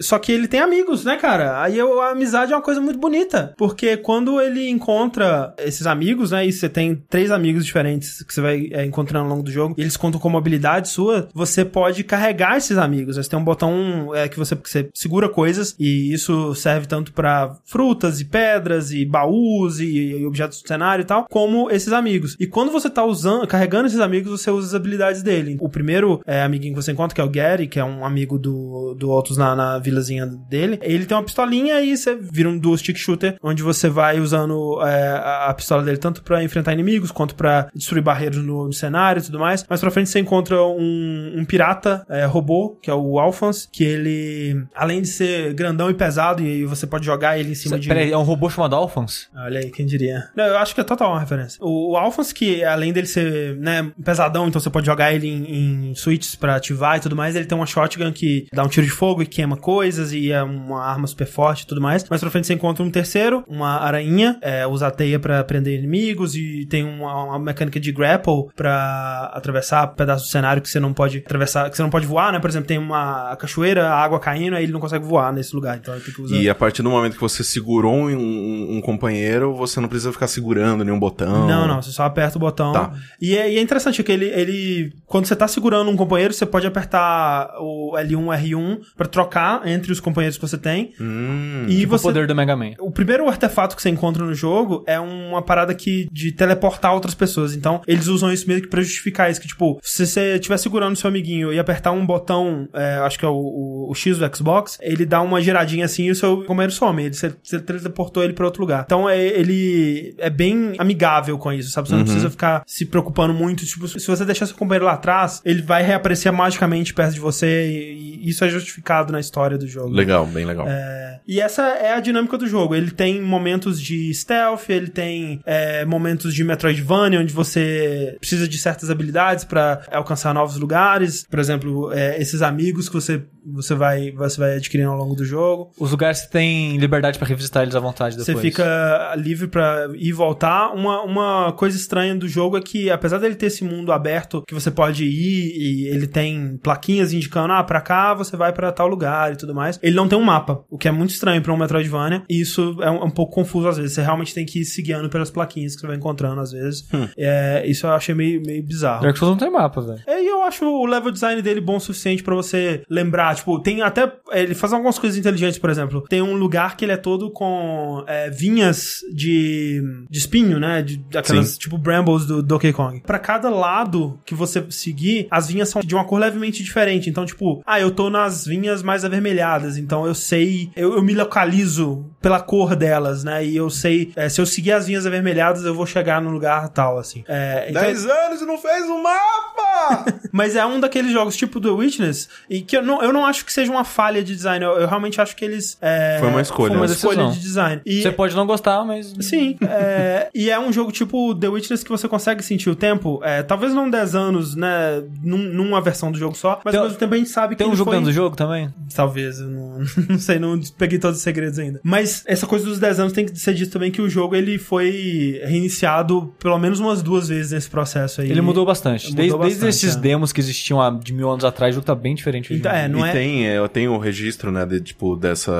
Da Em transformação. algum lugar dessas deve ter. Se não tem. eu acho, eu, eu gosto muito de ver Se não tem, coisas. é, em- eventualmente deve ter. Deve rolar um post Eu não sei porquê, mas o visual dele me parece muito o. A, a questão da- das animações e tal, da maneira com que ele lida com as coisas, parece aqueles jogos do Mystical Quest, do, do, Mickey, do Sim, Mickey, ele tem uma cara Donald, de jogo sabe? da, da Capcom. sim. É, é. É, e, cara, assim, tem que ser dito que é, é, é foda, né? Porque esse jogo, se ele saísse lá em 2008, 2009, até, sei lá, 2010, assim, é, ele, ele seria uma, uma coisa absurda, sabe? Tipo, ele, ele vendeu benzinho e ele tá sendo bem aclamado pela crítica e tudo mais, mas não tá fazendo, caralho, o, o, o Boys tem que jogar, caralho, filho da A puta. impressão que eu eu- tenho é essa. Eu só. É é que assim, é bizarro, porque eu só percebi que ele ia sair no dia que ele saiu. Porque alguma pessoa tweetou, falei, o quê? Tipo, Sim. vai sair essa porra finalmente? E até agora ainda não, não- ainda não joguei, mas eu tava. Eu, eu sempre ouvi falar dele, assim, bastante, né? Que, vocês, que nem vocês mencionaram. Só que eu acho que o bafafá pelo lançamento dele não foi tão assim. É, não. não, eu- eu vi gente falando, mas especialmente depois que, que, que lançou, mas que é tipo, um jogo que estourou sinistramente pra mim, por exemplo, foi Undertale, sabe? Tipo, É verdade. Ah, não, mas aí é outro É que nível, nada é compara. entendeu? mas é isso que eu tô dizendo. Eu acho que se esse jogo tivesse sido lançado há uns há uns oito anos atrás, eu acho que ele teria, talvez, é difícil dizer. Eu sinto que ele foi prejudicado pelo tempo de desenvolvimento dele, porque muitas das coisas Mas que se ele, ele não faz... tivesse o tempo de desenvolvimento, ele não seria o que foi. Sim, né? É, é aquela coisa, né? É, a, gente, a gente sabe como é que é e eu tenho certeza que todos ganhamos por ele ter demorado o tempo que ele demorou. Mas no mundo ideal, eh, se ele pudesse ter saído com um tempo de desenvolvimento Não, é, razoável de jogo. Se ele tivesse saindo em 2010 com a qualidade de agora, claro que seria incrível. Sim, sim. E, e, é- e é, e é isso que é, que é foda, porque, tipo, muitas coisas que ele, que ele faz, hoje em dia, os jogos indies já fizeram antes, né? Quando ele foi anunciado, essa coisa de você tá voltando com jogos em pixel art, estilo retrô, tipo, ainda era uma grande novidade, sabe? Seria como se, por exemplo, o Cave Story saísse hoje em dia. Tipo, Sim. ainda é um jogo muito bom, mas Com uma trilha sonora incrível. Mas perde o impacto que ele teve por ter saído lá em 2004, sabe? Então, eu sinto que ele foi prejudicado um pouco por isso. Mas dito isso, é um jogo foda ainda. Tipo, e a arte dele é absurda, sabe? Tipo, a quantidade de animações e o detalhe mínimo, assim, de que nem o, o Suji tá falando, é, essa pixel art meio realística do cenário, sabe? Tipo, o fato de que é, o detalhezinho assim, tipo, você tá andando na, na, na florestinha e tem insetos e bichinhos andando e passarinhos voando e a graminha tá mexendo ao vento e as, as árvores estão mexendo e as folhas, cara, é, é uma quantidade de detalhes absurda. É, as animações dos personagens, cara, o Otus é um. Nossa, ele é muito fofinho, velho. Nossa, me dá vontade de abraçar, cara. Ele passa tanta merda, velho. Coitado do menino Otus, cara. Co- colocando ele e o Guts, quem merece sofrer mais? Ele, ele merece sofrer menos, mas ele- o Guts sofre mais. Sem dúvida, aí não tem comparação. Mas, cara, ele é muito fofinho, velho. Tipo, quando ele tá timidinho assim, ele fica com as mãozinhas assim. É, e dá não. pra você ver o dedinho Que, dele tipo assim, mexendo. é, eu não quero dar spoiler de nada, mas o começo do jogo é bem foco na narrativa. Primeiro, sei lá, 30 minutos, assim, é bem história. E, cara, se você não se apaixonar por esse moleque É. nesses primeiros 30 minutos, cara. É, é bizarro, porque, tipo, esse início do jogo eu achei bem interessante como que, ao mesmo tempo, ele tá te ensinando as mecânicas do jogo e mostrando que, tipo, cara, o mundo acha outros uma, um merda. Basicamente é isso. Tipo, ele é uma corujinha muda, ele vem de uma, de uma linhagem que, tipo, nesse mundo as corujas são super fodas e ancestrais e, e são seres, né, fudidos e guardiões, essa coisa toda. É, e ele é uma corujinha muda que não sabe fazer nada direito. Ele não sabe voar direito. É, e, e aí você tá no, no, no treinamento dele lá, e aí o, o seu pai, né, ele manda você. Ah, voa até aquela plataforma ali em cima. Aí você vai voar, só que você não consegue alcançar, sabe? Então, tipo, ok, você aprendeu a mecânica de voar, mas ao mesmo tempo a história conseguiu falar: olha como você é um merda.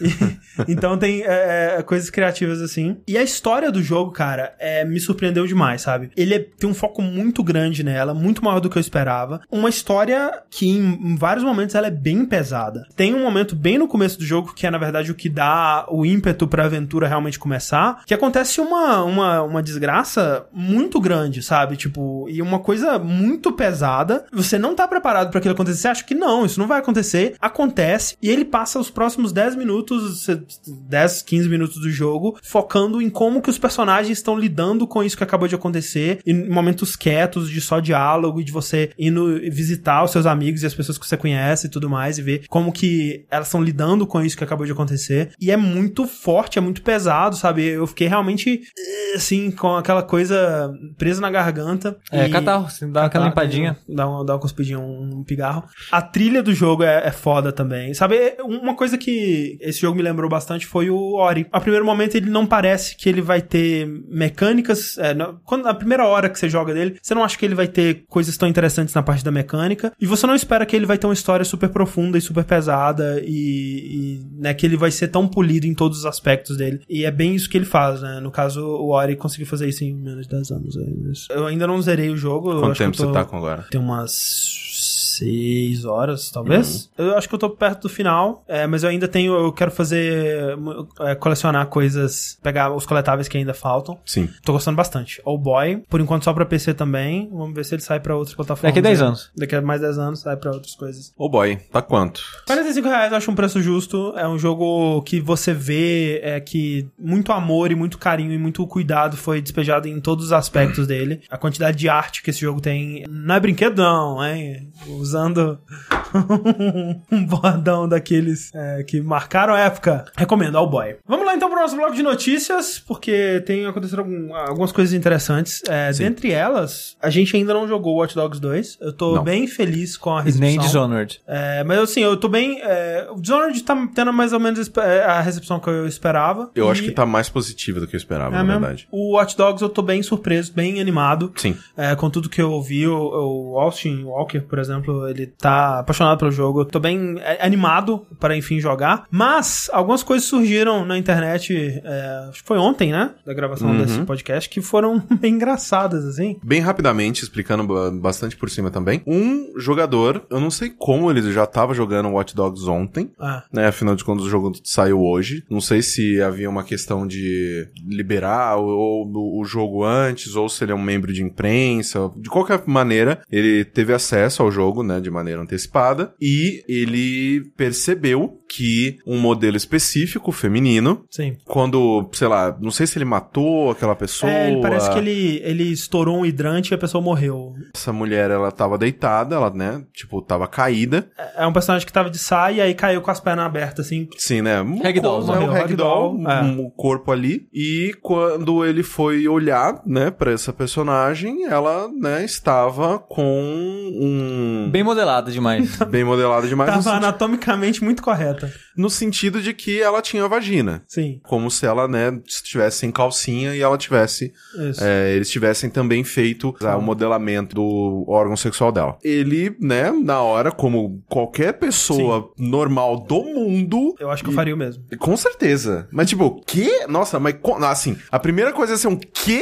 É. A segunda é, se alguém tivesse acordado do meu lado, cara, olha isso! Com certeza. E a terceira ia ser, share. Tipo, cara, com certeza. E bem, ele, né, usou lá, ele tweetou a, a imagem. E o que aconteceu depois? Ele recebeu uma suspensão na É, conta ele dele. Tentou, tava jogando e percebeu que ele não tava conseguindo logar na PSN, né? Exato. Ele foi suspenso por uma semana, primeiramente, pela Sony, por ter dado share Sim. no- em conteúdo im- impróprio. Sim. E depois ele, é, obviamente, né, ele foi reclamar onde? No GAF. Exato. Porque, né, todo mundo que joga videogame no universo que sabe falar inglês vai reclamar onde? No New GAF. Aí ele foi, reclamou no New GAF, abriu uma thread lá e tudo mais. E hoje o Nibelion, ele fez um, né, um shout-out pra essa história. E ele falou, ah, o cara acabou de, dar atuali- de atualizar o, o tópico, né, do New GAF, falando que por ter reclamado do New GAF, suspenderam a conta dele por um mês. É porque ele tinha sido suspenso por uma semana, agora um mês. E agora um mês. É, é muito bizarro, cara, porque assim, é, depois, né, foram descobrir que isso, é, na verdade, é normal no Watch Dogs 2, que tem tanto os modelos femininos, 100% modelados, com todas as texturas, mamilos, vaginas e tudo mais, como modelos masculinos, com pênis, né, com a geometria ali do, do, do piruzinho, é aquela coisa toda. Pingolim que fala. Pingolinho, exato. Pingolinho. É, e tem modelos assim, porque aparentemente tem missões no jogo com nudistas, eu não sei exatamente qual o contexto, mas tem esse tipo de coisa. Eu não sei se o que aconteceu foi um, um bug dele ter misturado os dois, os dois personagens, ou se todos os personagens têm por baixo da roupa a modelagem, o que seria eu, bizarro. é, eu não sei, é assim, a Ubisoft, ela pediu desculpas e ela falou que ela vai atualizar o modelo dessa personagem em específico, É, porque exato. não era pra ela, né, Exato, ter é. a vagina e tudo mais, porque ela era só uma pessoa normal, né, uma transeunte do mundo de Watch Dogs, Sim, sim. normal, né, não havia motivo pra ela estar sem calcinha, e falou que não vai fazer um update, ou não sei se já fez, ou se, né, vai fazer, Sim. é, um update no jogo pra que ela, né, tenha ali É. a sua, sua roupa. Aí muita gente ficou Quis dizer uma calcinha, pelo menos. É, uma calcinha. Muita gente ficou puto falando assim: ah, mas então vai tirar a mulher pelada, mas o homem pelado pode. Mas não é isso, gente. Ah, vai- ainda vai ter mulher pelada, vai- ainda vai ter homem pelado, mas esse personagem específico não era pra estar pelado. E Então, voltar nos contextos é, É, que exato. deveriam estar. Corretos, Exato. exatamente, né? Isso é uma coisa que eu até queria perguntar pra vocês, se vocês sabem. Na minha cabeça, órgão sexual, pra mim era, não era M, não, era a, adult Não, only. não, pode. Tipo, tem. O GTA já mostrou. É, sim, no Gaytone. Tem a Sim, piroca sim. lá, no GTA É, tipo, V. eu acho que o, o lance é só não mostrar é, ereto Sim, em contexto sexual e tudo mais, né? exato, exato. É, eu, eu acho que fora isso, fora disso não, não teria problema. Muita gente é, é, escolhe não, não mostrar, mas se você pensar, por exemplo, tem aquele jogo do é, Shower with Your Dead Simulator, né? Que tem, pe- tem pintos, Tem o piruzinho, tem um dois, Piruzinho. dois, dois pixels ali de os piruzinho. piruzinhos, e tipo, sei lá, o Twitch en- encana com isso, mas não é, não é adults only nem nada, o jogo ele Sim. consegue ser vendido normalmente e tal. Sim, tem razão. É, mas é aquela, é, é aquela coisa ocidental que é, a gente, todo mundo já sabe, não, o que a gente vai falar aqui não é novidade pra ninguém, mas é bizarro, né, cara? A gente tem que dizer que, tipo, se eu tivesse tweetado a cena do, do Dead Space 2, que você falha na parada da agulha, e uma parada entra no seu crânio e arranca o seu olho, e tipo, ah, espirrando sangue pra todos os lados, tivesse postado isso, ok, bom, bom post, inclusive, a Sony ia lá e dar um like, inclusive, no tweet. da ET. da RT no Twitch falou. bom- Follow Friday, tá aqui, escolha. É. Agora, mostra um, um peito, uma, uma vagina ali. Não. Suspenso. Tá? Suspenso. E isso, pra mim, cara, é, mostra que é bizarro. é, então quer dizer que pessoas normais não têm vagina. Não, eu nem sei que eu falei pra, pra pessoa, né? Mas assim, é, e eu, eu acho que é muito bizarro, principalmente a maneira com que a Sony lidou com a situação. Sim. Porque assim, a Ubisoft, pra mim, assim, para mim a única coisa que deveria gerar essa imagem seria a Ubisoft falando: Uhum. Sim. "Galera, mal aí misturamos algumas texturas aqui, Foi um erro nosso. um erro nosso, update, nós, bora. Acabou o problema, acabou. Mas, tipo, a Sony ter banido o cara por dar share numa coisa que tá no jogo. Tá no jogo. E não é. E não é, não é nada demais. Não é nada de nada. Gente, todo, ó, todo mundo tem órgão sexual. As- Algumas pessoas não têm e também é ok. Mas, tipo, cara, gente, porra. Sim. E é, é, é foda que outras pessoas também viram é, essa, essa, esse NPC e tiveram a mesma é, né, situação. E outros tiraram é, fotos dos, dos outros NPCs pelados com, com pinto e peitos Sim. à mostra. E nada. Então, assim, é, foi meio que um cara que alguém da Sony viu e falou: esse cara aqui, ó, filho da puta, bane ele e tal. Parece que Não, a Sony não- não... estava preparada pra lidar com Ah. o jogo que saiu na plataforma Sim, dela. sim. E o, não, mas o que não faz sentido pra mim é o negócio de Gaff. Eles rastrearam o cara. Ah, é aquele cara lá? Filho da puta. filha da puta, toma Ah. aqui um, um- um- mais um mês pra você. Caralho, velho, what the fuck? Sim, não faz nenhum sentido. Exato, mas é isso aí. Voltando para o tópico da exploração espacial. É... Nossa, por um segundo, eu, eu pensei que você ia falar pela exploração vaginal. Vaginal. Eu, caralho. também, que é um universo a ser é, né, descoberto ainda por todos nós. Eu não descobri nada. Não, não. Já ouvi muitas histórias. É. Todas Pare- elas muito emocionantes. Parece meio emocionante. Inclusive, se fizesse um jogo sobre isso, eu ia ficar bem feliz. Mas. O meu, jogo era sobre. Lembra o meu jogo era sobre É isso? verdade. Eu tinha um jogo sobre Um isso. jogo sobre isso. Mas, dia 7 de novembro foi o N7 Day. Sim. né? Dia do Mass Effect, basicamente, né? A BioWare, ela aproveitou pra soltar novas informações sobre o Mass Effect Andromeda, jogo que dizem que vai sair ainda no começo de 2017, mas nem fudendo, né, gente? Vamos ser sinceros aqui? Não vai sair, não. É, porque é aquela coisa, né? A gente já comentou que, tipo, a gente esperava ver gameplay na E3, não teve porra nenhuma. A Eu, gente- esperava gameplay agora. Vai- ah, ok. Vai ter trailer de gameplay no Sim. Game Awards, Sim. que é agora em dezembro. É, mas. Eu porra, acho que tá velho. pelo menos um ciclo atrás. Tipo, Sim. tipo, agora Não, já devia estar rolando, tipo, gameplay desde a E3, sei Isso. lá, tipo, é, desde, desde essa Dessa E3. No N7, eles tinham que lançar um, um trailer focado em história, nos personagens, Ah. tipo, ah, eu sou o novo Shepard, yeah, e tal. E é, na, na, na- no Game Awards, tipo, apresentação de, tipo, 20 minutos de, É, alguma coisa tipo, assim. conversa, nave, carro, tiro, tudo. É, eu, assim, Multiplayer. Pode ser que sejamos todos surpreendidos, mas tá muito com cara de que vai ser adiado, sabe? Parece que o cara atualizou dizendo que ele foi desbanido! Aê!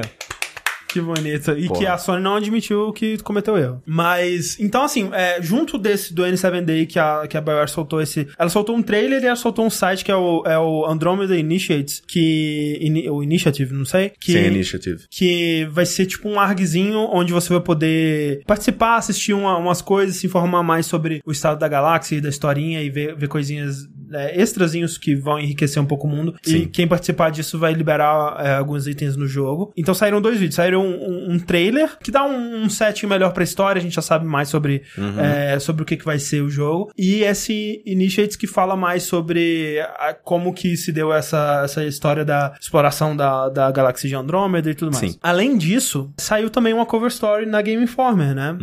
E a Game Informer, cara, tá de parabéns, né, cara? A Game Informer faz um trabalho muito legal. Porque afinal de contas, né, revista, hoje em É, dia. tem tá que correr perdendo, atrás. Tem que correr atrás mesmo. Então eles fizeram uma matéria excelente com muita, muita informação, muita coisa interessante sobre o jogo. Já tá bem rico, assim, de informação. Um vídeo bem bacana também de 100 perguntas pro Esse- diretor nossa, do jogo. o, e com o Joe Juba, ele é muito bom, cara. Eu gosto Sim. muito dele. Fazendo 100 perguntas rapidinhas, assim, pro, pro diretor, né? E várias matérias, né? Falando de detalhes do jogo que eles descobriram. Basicamente, né? Pra quem, é, se- sei lá, se você não quer saber nada, absolutamente nada sobre Mass Effect Andromeda, mas é, o que eles contaram aqui é óbvio que não vai estragar o jogo. Basicamente, o jogo, ele tem o seu começo, né? Entre Mass Effect 2 e 3, porque é Sim. aí que uma iniciativa na galáxia, né, na Sim. Via Láctea, da Citadel, separa quatro arcas, uma com cada uma das raças do Conselho da Citadel, ou seja, um- uma de humanos, uma de Assari, uma de Turian, uma de é. Salarian, e manda quatro arcas tentar explorar e colonizar a galáxia de Andrômeda. Mas é bizarro, né? Porque no primeiro. No, no- no- acho que no primeiro, segundo trailer, sei lá, algum dos trailers que eles mostraram, tinha o Krogan também, né? Então, Então, tipo, tem outras raças nessas arcas também? Ou... sim, é porque porque além da, dessas, dessas arcas, eles mandaram também uma outra parada que é tipo uma citadel. Sim, tá, sim. E sim. nessa citadel pode ter outras raças que a gente não sabe e tudo vai- mais. sim, sim. Então, fica aberto aí pra ter de tudo, basicamente. Eles Por favor, cara. Nossa, precisa muito ter tipo, Krogan, Valar, precisa É, ter. Nossa. Hanar, porra, muito bom, cara. Essa porra sim. Batata. Batata também Batata é importante. muito bom, precisa. Imagina você ir pra uma galáxia que não tem batata. Nossa senhora. Aí eu vou ficar viver o quê? De lamber a cara do cara verde lá. Só essa aí mesmo. Eles mandam essas arcas pra colonizar a galáxia de Andrômeda, né? Pra tentar encontrar um, um- um novo lar, né? Um novo planeta dourado É, pra. afinal essas- de contas, na Via Láctea, a gente tava naquela, tipo, véi, esses Reaper aí, talvez. É. Mas os Reaper tava só na Via Láctea. Exato, é. Sim. E isso é uma coisa que eu acho interessante, é importante quanto que é, a perspectiva do universo, mesmo num, num sentido de ficção, de uma criatura que vem pra destruir todos nós, o quanto que você olhar o, o universo nessa perspectiva, você vê o quanto que os problemas, mesmo da Via Láctea, não são nada, né, cara? Tipo, a Via Láctea é só uma galáxia, cara. Tipo, é um bilhão de galáxias aí, cara. Exato. E os Reapers, eles só vão lá e destroem só a Via Láctea, cara. Os Reapers também não são porra nenhuma, cara. Isso é muito, muito impressionante. O universo Aí tá agora que é o vilão desse universo inteiro. o que eles estão fazendo. Essa arca, então, ela chega na galáxia de Andrômeda 600 anos depois. Todo mundo que você conhece do Mass Effect 1, 2, 3 morreu. A não É ser assim, que estava dormindinho congelado junto com você. É, e assim, o, Ma, o Mac, é, Mac Walters, né, o, o- o diretor do Isso. jogo, se não me engano, ele falou que algumas raças vivem pra caralho. Sim, sim. Mas nenhuma viajou, assim. Até né, onde a gente sabe. Até onde a gente sabe, nenhuma viajou junto com você. Então, tipo, é bem difícil algum personagem do- dos jogos anteriores Seria bom. voltar. É, o que seria pre- bom, eu eu acho. Seria bem bom. E isso é uma das coisas que mais tá me empolgando é, sobre o, o Mass Effect Andromeda e uma, uma coisa que o, o falou bastante sobre que, tipo, esse Mass Effect, pra ele, pro time, tá tendo muito um fio do Mass Effect 1. Sim. Que é tipo, é um Mass Effect que a gente não precisa, a gente não tem nenhuma bagagem, a gente não precisa olhar pro passado, né? Porque antes eles tinham que pensar, ah, mas se o jogador tiver feito isso, e se ele tiver feito aquilo, a gente tem que cobrir isso e aquilo. E agora não tem mais isso, você não vai carregar seu save, você vai começar do zero. E eles, eles disseram que esse Mass Effect Andromeda não é, até o primeiro momento, não é o começo de uma nova trilogia, e eles não pretendem fazer essa parada de, de um save ir carregando pro próximo jogo. Eles não querem fazer isso. Pode ser que as coisas mudem, pode Sim. ser que... Esse, Tanto que uma das coisas que ele fala, né, nessa entrevista de 100 perguntas e tal, inclusive tem muitas informações importantíssimas. Uhum. Sim. Que simplesmente fala uma, uma, uma, uma frase. Sim. Raiva disso. Mas uma das coisas que ele fala é que é isso, tipo, esse é um jogo fechado. Ele não é o começo de uma nova trilogia. Ele Sim. não necessariamente vai. Obviamente que, né, se ele der certo e tudo mais, obviamente que ele vai ter continuação e tudo mais. Mas, não da tipo, forma que foi Mass Effect 1, 2, Exato, 3. ele é um jogo contido nele mesmo. É. E isso, é, cara, isso é muito maravilhoso. muito Eu- bom, cara. Eu acho fantástico, eu acho que, é, é, porra, tomara que ele esteja falando verdade, tomara que não seja só um papinho pra vender jogo, tipo No Man's Sky. E outra coisa que ele falou também é que, como é que você supera a história de, tipo, ah, o Mass Effect 1, 2, 3, cara, era a criatura que vinha pra destruir a galáxia, cara, é uma, só uma raça antiga e que vem de 50 e 50 mil anos pra resetar a Cara, galáxia. é exato, é o Reaper, o Reaper era o formato de ser dois pontos. É, tipo, e aí o Suji falou, é, o- é vai ser agora o vilão do universo. Mas eles foram pro lado contrário, tipo, vai ser uma coisa muito menor, vai ser uma coisa. Vai ser, vão ser problemas muito mais humanos, vão ser. A, a história, e isso eu acho que tem muito potencial pra ser legal, porque assim, cada uma dessas arcas que foi mandada pra Andrômeda, cada uma tem um Pathfinder, que é um, um sujeito, é um cara que ele é um grande cientista, um grande soldado, um grande né, explorador e tudo mais, todas as qualidades numa pessoa só, que vai ser a pessoa que vai liderar essa busca pelo planeta e tá pronto pra as adversidades e tudo mais. É, afinal de contas, é, você tá chegando a uma galáxia nova, querendo ou não, eu sinto que esse jogo ele vai ter climão de First Contact War, sabe? De Sim. tipo, por que, que vocês estão chegando aqui no, no- no meu rolê? Tipo, vai tomar no cu, volta pra onde vocês vieram, cara. Vocês estão É. loucos? Sim, e é bem, é- acho que é bem isso que vai acontecer mesmo. O, o Shepard, né, ele, quando você começa no Mass Effect 1, ele meio que já era um herói, né? Sim. Ele já era um herói de, quer dizer, dependendo da origem que você dá pra ele, ele pode ser um herói de guerra tudo mais, mas ele já é uma pessoa que já conquistou muita coisa, ele já conhece aquele, aquele mundo e tal. Nesse não, você vai, vai chegar lá zerado, você não conhece nada, você não sabe como funcionam as coisas. Você tá tão perdido quanto seu protagonista. Exato, isso eu acho muito legal. E outra coisa que eu acho muito legal que eu tava falando, tipo, essa coisa do Pathfinder, na história, o Pathfinder, ele é o seu pai. Alec Ryder, se eu não me engano, alguma coisa assim. É alguma coisa Ryder, o nome dele. E aí, junto dele, foram os dois filhos dele, os gêmeos. A Sarah Ryder e o Scott Ryder. Que esses dois você vai escolher com qual dos dois você quer jogar. Obviamente com a mulher. E os dois Do vão participar da história ao mesmo Effect. tempo? Exato. O, você, se você escolher a Sarah Ryder, por exemplo, o Scott Ryder vai ser um companheiro seu, ele vai aparecer na história e vai ter Vai um papel junto, é, importante. sei lá, vai junto com você nas missões e tal. Sim, e parte do plot vai ser sobre essa família. Vai ser. Eles falam. um- Essa família é muito, muito unida e tão interessada. Vai ter altos, altos dramas. E vai ser muito sobre essa aventura também, essa coisa de, de explorar um lugar desconhecido e tal. Não vai ter uma grande ameaça que vai destruir o Ah, eu universo. só queria dizer também que aquela armadura inacreditavelmente foda da N7 é do teu pai, tá? Do seu pai, é. Então, tipo, Você não é da foda-se. N7, o seu Foda-se, é. você não vai usar aquilo. Provavelmente vai. É, Provavelmente, mas puta Em que pariu. Pô, aquela gola, velho. É fantástico. Vai se fuder, Excelente. mano. Eu só queria dizer, ô, sabe qual outra família é muito unida e muito oriçada? A do Sonic. A do Sonic é muito oriçada mesmo, cara. É muito oriçada, de fato. Ai. Você tá orgulhoso, Sushi? Eu estaria também, cara. Maravilha. Qual, que outras mais? Qual que é o nome da, da raça nova mesmo, do vilão? É o Cat. Cat. Que- É Q-E-T-T, Cat. Isso, Cat. É, ah, sim, é Cat, porque eu tava até. Puta que pariu, eu tava fazendo umas piadas com Cat Bo- na minha cabeça, Cat. tá? Não vou. É, exato. É... Parece tipo um Prothean, só que mais esquisito, não sei. Assim, eu gostei bastante do, do design deles e tal. Inclusive, o líder deles tem aquele negócio meio que redondo, como se ele fosse, sei lá, tipo um, Sim. um arcebispo, alguma coisa Ah. assim. Eu achei bem legal também o design dele. É, também outra, outras duas coisas que revelaram nessa, nessa matéria foram seus parceiros, né? É, Dois, dois membros da sua tripulação que, que foram revelados aí. Um é um humano, Liam, e outro é uma é, A a Sari. Sari, que é a. É Bi, Bi- Bibi, não sei. É, uma, é um nome esquisito. É tipo, é como se fosse duas letras, assim. Exato, que é a Sari com pintura na cara. É que, é- que, é- que dá um sorrisinho, assim. E é legal pra caralho. É bem legal. E, e é Pô, basicamente não é uma liara. Não é lá uma Liara, talvez seja melhor que Liara, a gente não sabe. Cara, ah, Liara é o waifu do Mass uh, Effect. ó, uh, uh, Liara, ó, nossa senhora. Só dela não ser frígida já tá ganhando. Uma coisa que eu achei interessante também é que naquela entrevista que ele falou, né, de sem perguntas e tudo mais, perguntas rapidinhas, que ele não se aprofundou em quase nada, ele mencionou que eles pensaram bastante em coisas diferentes pra fazer nessa, nessa campanha, tanto tipo co-op, né, campanha co-op, vai ter multiplayer, grande abraço, com certeza vai ter multiplayer e porque eu gostei muito do multiplayer do Mass Effect 3, melhor coisa do jogo. Pô, até. Dragon Age teve multiplayer, então... É, é, é PB. PIB. São é, vídeos muito legais e eles revelam bastante coisa bacana do jogo. Menos game, vídeo gameplay, né?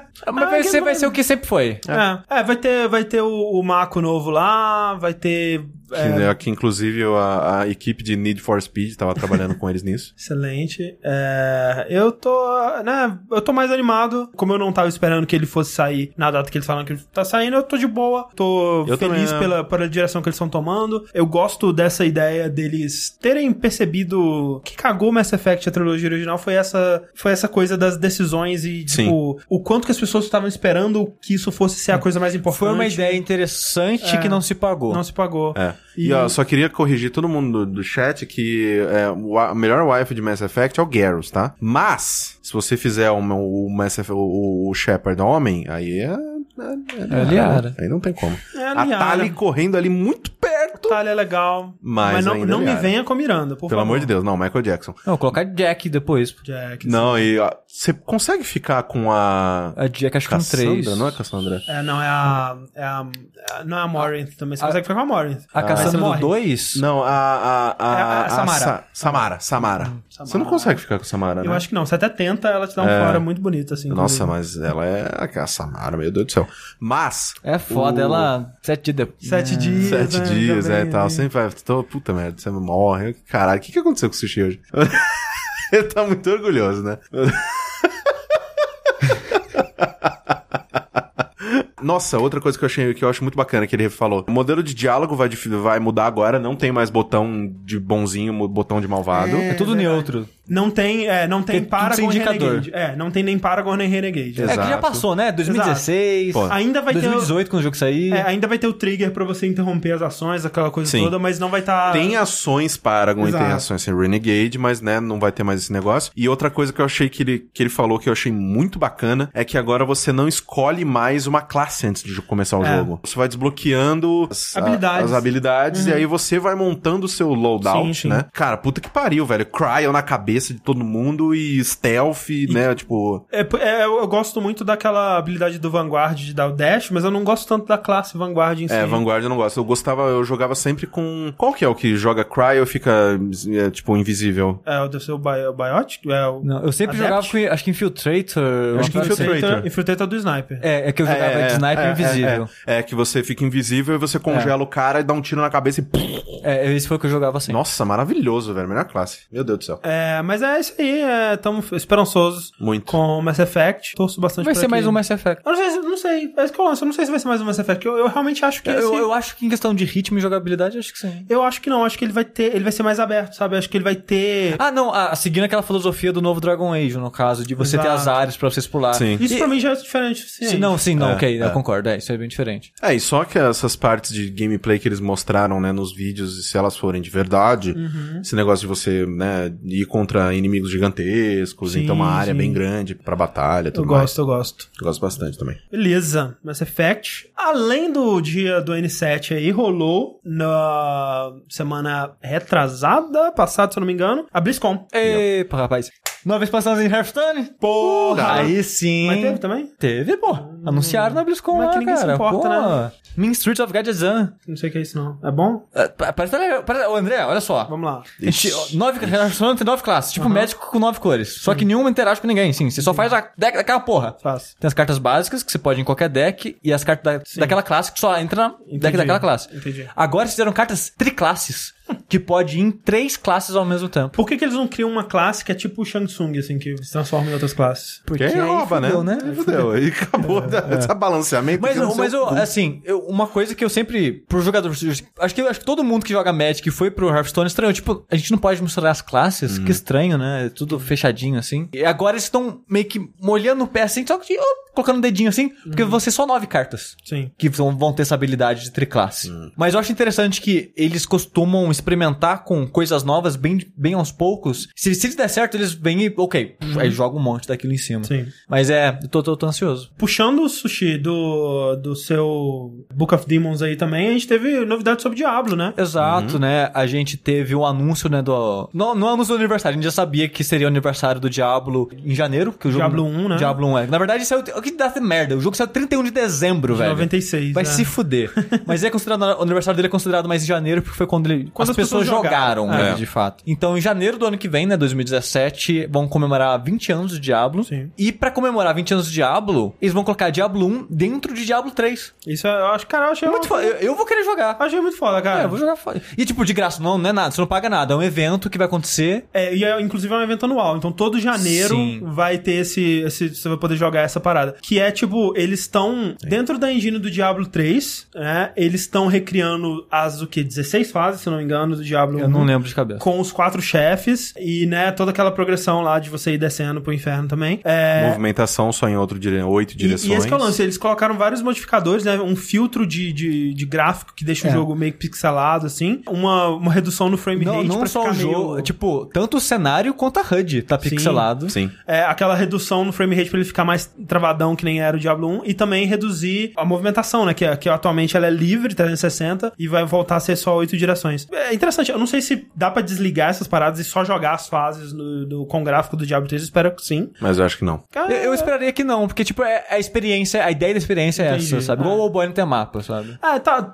os E, da e, e jogabilidade... é só um extra, cara. Não, tá, sabe? os da jogabilidade eu acho ok, mas o gráfico eu acho que eu podia. Né, liberar Você viu as fotos? mais. Eu vi. Ficou legal. Ficou, ficou, ficou legal. E aí fica aquela dúvida, né, cara? Será que eles vão fazer isso com o Diablo 2 também? Porque tava rolando um boato de que teria um Diablo 2 HD, né? Uhum. Sim, do mesmo jeito que tava tendo boato, né, do... StarCraft. Do É StarCraft, verdade. essas Ah. coisas. Então, né, não dá pra gente saber. Sim. É, mas eu, eu fiquei, eu fiquei ansioso. Tipo, vai ser um evento legalzinho de. de, Uhum. de- ah, tô em janeiro, a gente joga ali um pouquinho, não vai ser muito grande. Sim. Né, e e vai, vai ser interessante. Você ganha uns bônus pra sua conta, mas foda-se, quem se importa. É. E também anunciaram é, a classe do Necromante. Necromante que é a né? classe que eu jogava no Diablo 2. Sim. Só que eu não, não sei se eu tô afim de pagar só por uma classe, não, cara. É, bizarro. Vai ter uma campanha nova também? ou- Não, não, vai ser só a classe. Só a classe. Que tipo, parece que eles têm uma, têm uma classe já que é similar, que é o Witch Doctor, né? Sim, que a base do T-Doctor é invocar bichinhos. É, só que aí ele. parece que o Necromante, ele vai, vai realmente poder né, invocar o inferno, né? Tipo, É, vamos ver, né? Pel- Pelas imagens, parece que eles trouxeram várias skills de volta. Sim. Então, é curioso pra ver. E a gente também teve muitas novidades de Overwatch, né? A, a gente teve uma sombra pairando. Ô, rapaz, quem diria? Uma sombra Nossa que parou senhora. pela internet durante 15 meses. Nossa Foi senhora, tipo que isso. bosta de ARG, velho. Blizzard, faça jogos incríveis. Nunca mais faça ARG. É, se for fazer ARG, faz mais rápido. Ah, é, não- não demora quatro tr- meses, Duas, não. três semanas, tá bom. Ah, já deu. Porque foi, foi realmente isso, né? Nos últimos quatro meses aí tava rolando esse ARG da, da Sombra, que é o novo personagem do Overwatch, que, enfim, foi revelado oficialmente, né, na, na BlizzCon, porque já tinha vazado uma screenshot e uma arte dela é, antes. Assim como a classe Necromante do Diablo também tinha vazado. Verdade. É, e vocês acharam da Sombra? Cara, eu. não vi nada dela. o- uma coisa muito legal é que, assim, o, o design dela é ótimo, né? Ela é irmã da. Como que é o nome da, da brasileira do Street Fighter V? Ah, da Laura. Ela é, né, prima da Laura, mas. É verdade, co- o mesmo cabelo. Sim. Tipo, tipo de cabelo. Sim. Mas uma coisa que eu acho muito legal é que a Sombra é basicamente uma nova DPS absurda do jogo. Sim. Porque as habilidades dela são. Eu acho assim, muito, muito legal. É, principalmente a- a habilidade dela de teleporte. Porque ela pode entrar e sair de, de, de teamfight de uma maneira, tipo, muito. É, é, que muito tipo, ela, rápida. ela põe um teleporte em Ela joga um teleporte em qualquer lugar e ela ativa esse teleporte, tipo, ela pode voltar pra ele quando ela quiser. Sim, o pessoal Isso é tava, muito tava bom, comentando, cara. tipo assim, é... Ela pode, por exemplo, colocar um teleporte perto de um item de cura. Sim. E aí, tipo, tô morrendo, voltei pra lá e tô curado, beleza. Volta pra teamfight. Ela Ah. não precisa sair tanto, sabe? Sim. Isso é muito bacana, principalmente quando você leva em consideração que provavelmente ela tem uma personagem que tem vida pequena. Sim, ela, ela provavelmente não aguenta nada. Exato. Mas é. Aí o que que é o, o lance? Ela tem essa, essa Uzi, né? Uma metralhadorazinha de mão. Sim. E ela tem essa habilidade de hackear coisas, né? E aí ela pode hackear outros personagens, ela pode hackear itens do cenário. Ela Pode hackear Play of the Game. É verdade, isso é o play of the game dela, ela, ela começa o de outra pessoa ela, e ela entra. Uma brincadeira genial, porque, tipo, o Play of the Game foi dela. Sim. Né? Tipo, é, é quando a sombra tiver o Play of the Game, vai começar ah, o, o Play of the Game do Reaper. Aí ela vai hackear o Reaper e é, É o muito dela, bom, é né? muito É bom muito esse, maneiro. esse play of the game. Mas é, ela pode hackear turret, ela pode hackear itens do cenário, ela pode hackear outros personagens pra bloquear o- as habilidades Nossa, deles, e ela né? é, tipo, sei lá, hackeia o escudo do Reinhardt, ela... Imagina que Gancho você... do Roadhog. É tipo, é, o, o- vai uma, uma Pharaoh, tá lá, tipo, Justice reigns from a... Ela, pum, e, e foda-se, enfia os, os, os teus mísseis na bunda, minha filha. Acabaram com personagens iguais no mesmo time. Graças a Deus, né? Porra! Peraí, como é que é? Falaram que ele que ah, também não pode mais repetir personagens. Talvez só no modo ranqueado, Ah, talvez. tá. E, Nossa, cara, eu, eu acho excelente isso, Sim, cara. por favor, Ah, gente. Nossa, acho vamos, vamos, vamos variar, né? Chega, nossa... Não, acaba com os personagens iguais e tira, o- tira a porra do Hanzo do jogo. pra ninguém mais escolher essa merda. E a May? E a Amei, May? tira meio. Não, não, não, meio, meio melhor, cara. Meu Deus do céu. Caralho, velho, vai ter uma. Puta que pariu. Eu já tô pensando que ela vai ter roupinha de Natal, velho. Meu Deus do céu, acho que vai ser a primeira vez que eu vou gastar dinheiro com Overwatch. Mas, você- mas você vai gastar e não vai conseguir, porque não tem Nossa senhora, nada. nossa senhora. Mas assim, eu acho que vai ser um saco jogar contra a sombra, né? Porque vai ser tipo a Mei, esse personagem que te impede de fazer coisas. Que é, É, um saco personagem. de enfrentar, cara. Esse E, e é muito louco que, tipo, você vê, obviamente, que os times não se conversam, né? Mas o Hearthstone não tem mecânica de descarte de carta Ah. que, tipo, que nem Magic tem. Faz tal coisa, seu inimigo descarta uma carta. o pessoal falou é, que- no, no Quick Play também. É, não no- pode mais no, repetir. No ranqueado já não podia Ah. personagem duplicado Por- e agora Porque eu lembro de ter visto uma imagem no dia que saiu a sombra com um time inteiro só de sombra. Assim, sim, é que uh, provavelmente tem um. Tava é no que- beta ainda. E também que tem um novo modo arcade, se não me engano. Tem tá. alguma- É porque a sombra, pra valer mesmo, ela, ela saiu hoje, né? Saiu Tipo, hoje. Ah, sim. entendi. Se você tivesse a versão beta, né, você pode instalar, né, quando você instala o Sim, jogo, sim. você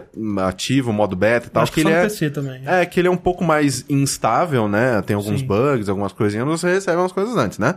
É, mas então, tipo, ela já tava disponível há um tempinho e hoje pra todo mundo. É. Mas voltando ao negócio que eu tô falando, no Hearthstone não tem essa mecânica de descarte de carta do seu oponente, porque a equipe designer falou. É muito frustrante, você não pode fazer nada, você só tá de boa, Aí o que acontece? Aí o cara faz uma coisa e descarta uma carta, ok. Ah. E ele sabe que isso é frustrante, então eles não fazem. E a mesma, Overwatch coi- fazem. e a mesma coisa que essas dinâmicas dessas personagens do Overwatch faz. Ela impede você de jogar. Eu acho chatíssimo. Eu também cara. acho chato. É. Eu imagino que as pessoas que, que jogam os personagens devem se divertir bastante. Nossa senhora, cara, jogar de mim é a melhor coisa do mundo, velho. Eu gosto, eu gosto do design dela, mas não é um personagem que eu, que eu gostaria de jogar. Eu ainda quero tentar jogar com ela, mas é, eu não sei. Porque, tipo, eu me dou muito bem com a Mei, porque é, ela se cura. Então eu, eu fico muito tempo na, na, na, na porradaria. Tipo, eu vou lá, dou uns tiros, jogo, uma, jogo coloco umas paredes e tal.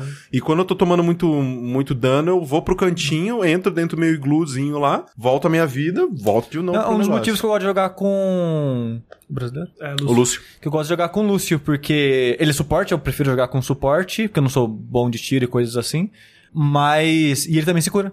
Que, Sim. que é a magia dele, né? E tudo mais, então. É, outra, a outra habilidade que a sombra tem é de ficar invisível, né? Uhum. Ela, e quando ela tá invisível, ela tem um boost de velocidade também. Então, é um personagem bem, é, bem, Interessante. bem interessante e com muito potencial pra filha da putagem aí. Nossa senhora, muito. É, Nossa senhora, muito, velho. Nossa E uma coisa que eu senhora. achei curiosa é que, tipo, no inglês, né, ela, ela é, é, Não sei se é mexicana, mas ela é latina, né? Sim. É, eu acho que é mexicana, sim. É, e ela tem um sotaque pesado, né? De, de latino, Sim. com aquele, aquele sotaque hispânico e tal.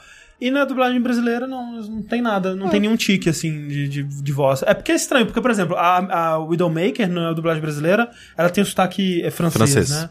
É, e a, eu achei, ah, por que será que não? Podia ter alguma coisinha, né? Uma, alguma, meio que tipo uma Paola da. Pa, como que é? Paula. Paola, é, Paula é, Bracho. Eu acho que ela só fala algumas palavras em espanhol, mas Sei fica lá. por isso mesmo. Sim, exato. É. Mas é, o, e o- é, se não me engano, ela tem uma habilidade dela, ela já, ela, ela, ela quebra o, o- um, um personagem ou uma alguma coisa e o ult ela quebra todo mundo. É tipo um, ah, um, um área? MP, assim, que, que Caralho, área. velho. Nossa senhora, o, galera o- dando aquele push na- no payload e ela, não, foda-se, todo mundo desativa dessa merda. Tipo isso. Muito bom, muito bom. É, beleza. E, por último, outra novidade que é muito interessante relacionada também ao Overwatch foi o review aí da Liga do Overwatch, né? Que eu, cara, eu, assim, não acompanho muito é, coisa de esportes é, e eu realmente não sei o quão inovadoras são todas essas ideias que eles estão trazendo, mas eu não me lembro de ter visto a maioria delas antes. E são ideias que eu achei muito interessantes, cara. Sim. É, pra quem não, não tá por dentro, o que a Blizzard tá querendo fazer com a liga do Overwatch, uma, uma temporada, né, como, Sim. como de esportes, assim, que ela não vai durar o ano inteiro, ela vai durar, né, um, um período, vai ser uma season mesmo, Uhum. durante o ano, então vai ter o período off-season também, que é algo que também não, não, não costuma acontecer muito. E nessa season, se vão ter equipes oficiais que vão ser representadas, vão representar uma cidade, Uhum. né? Então, você vai ter a equipe de São Paulo, por exemplo, a equipe de Nova York, a equipe da Katmandu, sei lá. Katmandu, com certeza Com vai certeza. ter uma de Katmandu. É, isso é legal porque, claramente se inspirando em esportes tradicionais, né? Sim. Uma das coisas que não acontecem com esportes é, normalmente é não acontece um apego necessariamente direto pela equipe, né? É mais pelos jogadores que estão Uhum. Na equipe. Então, sei lá, eu gosto pra caralho dos. Não sei, fala o nome do jogador. Eu não sei, literalmente. Do BRTT. Ok, eu gosto pra caralho do BRTD. É, só que aí ele tá num time assim, e se ele vai pra outro time, eu vou provavelmente acompanhar ele, porque eu Sim. gosto dele. Com certeza eu vou pra onde o BRTT for. Então, assim, é, criando essa identificação pela cidade, né, talvez crie uma, uma- um afeto maior pelo time em si. E esses times, eles vão ser fixos. Então, é, sei lá, por exemplo, tem um time de X que tá indo muito bem e ele tá tendo patrocínio, mas aí um ano ele vai mal e perde o patrocínio e eles têm que desfazer esse time e esse time deixa Sim. de existir. Isso não vai acontecer, né? Então agora vai ter uma, vai ter uma estabilidade maior pros times e uma estabilidade maior pros jogadores também. Eles querem tirar o foco do prêmios, né, de, de, de vitória, porque é, o argumento que eles dão é, tipo, ninguém na Copa do Mundo, ninguém fica focando, ah, quanto que, quanto que é o prêmio, prêmio pro vencedor, né? Sim. Quanto que é o prêmio pro cara que vai ganhar a Olimpíada? Isso não importa muito porque eles têm salários, né? Eles sustentam muito bem é, fora daquilo. Na, o, o vencer aquele campeonato não é o make or break pra aquele cara. Ele não vai ter que voltar a ser, sei lá, operador de, de máquinas pesadas, é, torneiro mecânico, se ele perder esse, esse campeonato.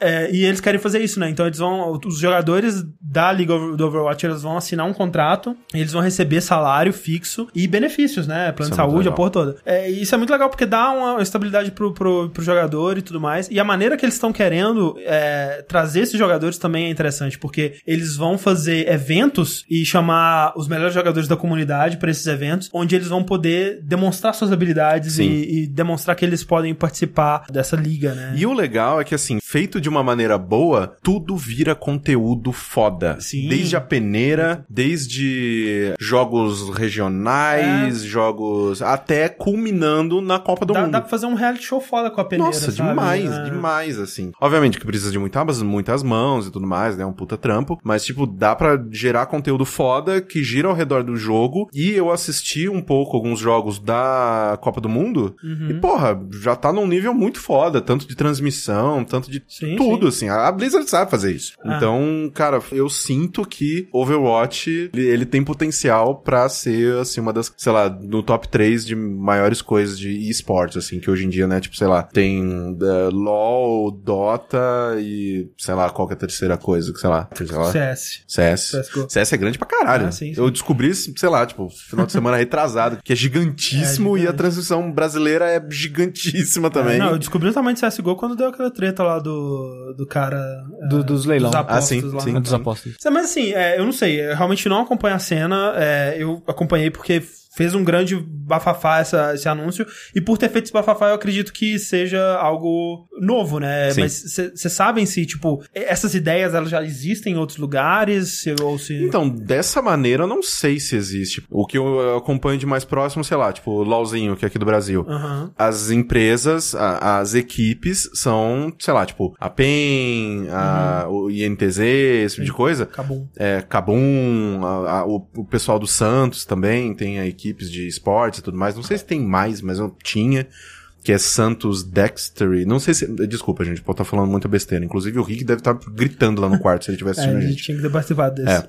Mas o, essas empresas, elas são ligadas a anunciantes, Sim. né? Então, tipo, a própria Cabum, a própria, né? Então, tipo, é, se o, o- Obviamente que alguns, alguns anunciantes, eles, no caso, sei lá, tipo, de uma PEN, de uma INTZ, de uma CNB, é, esses anunciantes podem ser trocados, eu acredito. É, eu não sei como é que vai, vai ser isso. Tipo, será que eles vão separar, tipo, o dono do time vai poder também ser o anunciante, sabe? Porque É, porque assim, se for esse negócio de cidade, é Santos Dextery, é verdade. Dexterity. Isso. Dexterity, exato. Isso. Tem um RT ali. É, então, se tiver esse negócio de, de, de cidades, eu acho que evita, porque, sei lá, tipo, aqui do, aqui do Brasil de LoL, os maiores times são de São Paulo. Uhum. Mas é isso aí, eu acho que são ideias interessantes e eu gosto, gosto muito dessa coisa da- dos Sim. times, né? Você poder se identificar mais com o time, por mais que, assim como o futebol, né, você dizer, ah, eu gosto do, do Palmeiras. Na verdade, você, você gosta do conceito Palmeiras, né? Porque os jogadores mesmo mudam de, sei lá, de 5 Sim, sim, sim. Beleza. E Como disse ali o Ananias, está faltando treta nesse episódio. Então, uhum. ontem, também conhecido como é, o dia antes de hoje, Segunda-feira, dia 13 Esse de dia aí novembro. surgiu aí no, no, no Twitter, porque quando eu fui ver já tinha sido removido do YouTube, Sim. é, um vídeo de um streamer, de um youtuber, né, chamado Etika, que parece que é até bem famoso, não sei se é assim que pronuncia, mas Falando em vídeo, coloca o vídeo. é um youtuber até grandinho. Ele tava fazendo um streaming, onde ele, sei lá o que ele tava fazendo, tava gritando. Ele tava de cueca na casa dele. é, falando coisas. E aí, é, tinha uma, uma moça com a camisa do PlayStation, que eu achei que foi muito espirituoso da parte dela. Sim. É, e aí ele vai e tira um Nintendo Switch. Aparentemente um Nintendo Switch.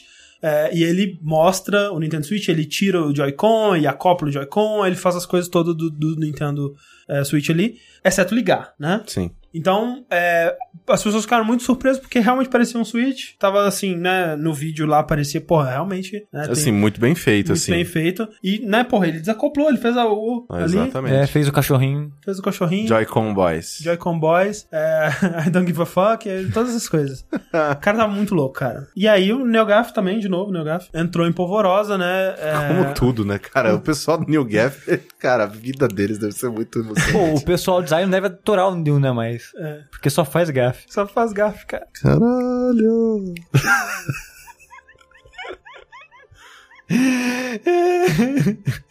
Eu, eu só tenho que dizer que eu tava guardando as 10 outras vezes que vocês falaram do New Gaf. I don't give a fuck, nigga. É, é, é, pois é. E aí, eu acho que o pessoal ele sossegou um pouco quando postaram uma outra foto dele. Sim. E, né, e nessa foto dava pra ver com mais detalhes o Switch, que é essa foto aqui. Que aí sim, né, dá pra ver que não é muito bom esse Switch dele, não, né? Não. É, não. Assim, é um bom. Não, é uma boa, é um bom, é uma boa cópia. Uma boa cópia, mas, tipo, ela tem tantos defeitos que. É, especialmente Assim, quando você por que compara... ele fez, É. por que ele fez no vídeo de tipo, ah, ah, foda-se, olha isso aqui, É, tá Mostrando perfeito. rapidinho. Se ele não tivesse tirado essa porra dessa foto, a gente tava... A gente porra, ainda tava tipo, caralho, que, É. por que, que esse cara tem a porra de um Switch? Mas aí, co- comparando com o anúncio, né, as fotos oficiais, você vê que, tipo, as fontes no- nos botões são diferentes, o acabamento tá muito tosco no- nos analógicos, você tem pedaços ali que parecem coisas não polidas de impressão 3D e tudo mais. Exato. Então, meio que, né, desbancou a ideia. Assim, né, eu acho que o argumento que a gente tava usando, tipo, como que ele conseguiu o Switch? Porque poderia ser um, um dos que foram usados no comercial, por exemplo, Sim, né? Sim. Que no comercial a gente sabe que é, em algumas cenas eles só estavam mexendo com a casca do console ali. Sim, o- Ele não ligava, né? E, o que tava passando lá foi adicionado em pós-produção e tudo Sim, mais. inclusive as pessoas pegaram no pé da Nintendo, né? Que, tipo, É. aquela parte que a pontinha da imagem tava por cima da roupa da menina Sim, e tal, sim, não sim, sei o que sim. tem, né? Porque... Mas, gente, comercial de... Cara, comercial de tecnologia, de comida, co- comercial de tudo, é Tudo, fake, é tudo tá? fake, gente. Comercial. Você acha que aquele Big Mac gigantesco que, tipo, a pessoa tem que ficar assim pra comer de verdade? Não é, velho. Aquele negócio tá gelado. Inclusive, a fumaça de um hambúrguer quentinho é fumaça de cigarro, tá? Antigamente, quando não tinha Photoshop, era fumaça de cigarro. Não, aquele queijo lá, cara, que eles passam uma, uma água nele pra ele ficar. Jesus Cristo, é velho. muito- Não, nossa senhora, velho. Não, nossa senhora. Mas enfim, é, não é então, né? Ele não tem uma porra do Nintendo Switch. Acalmem seus... Cus. É, eu ia falar uma palavra mais fofinha, mas você veio com cu, então Pô, mas qual- fica qual- cu, né? legal. Qual é a palavra É bonita? bom, é assim, Rápida, um, assim, assim, um, um cu calmo é uma vida pacífica. Exato. Controle seu cu. Eu, eu discordo. Ok, tá bom.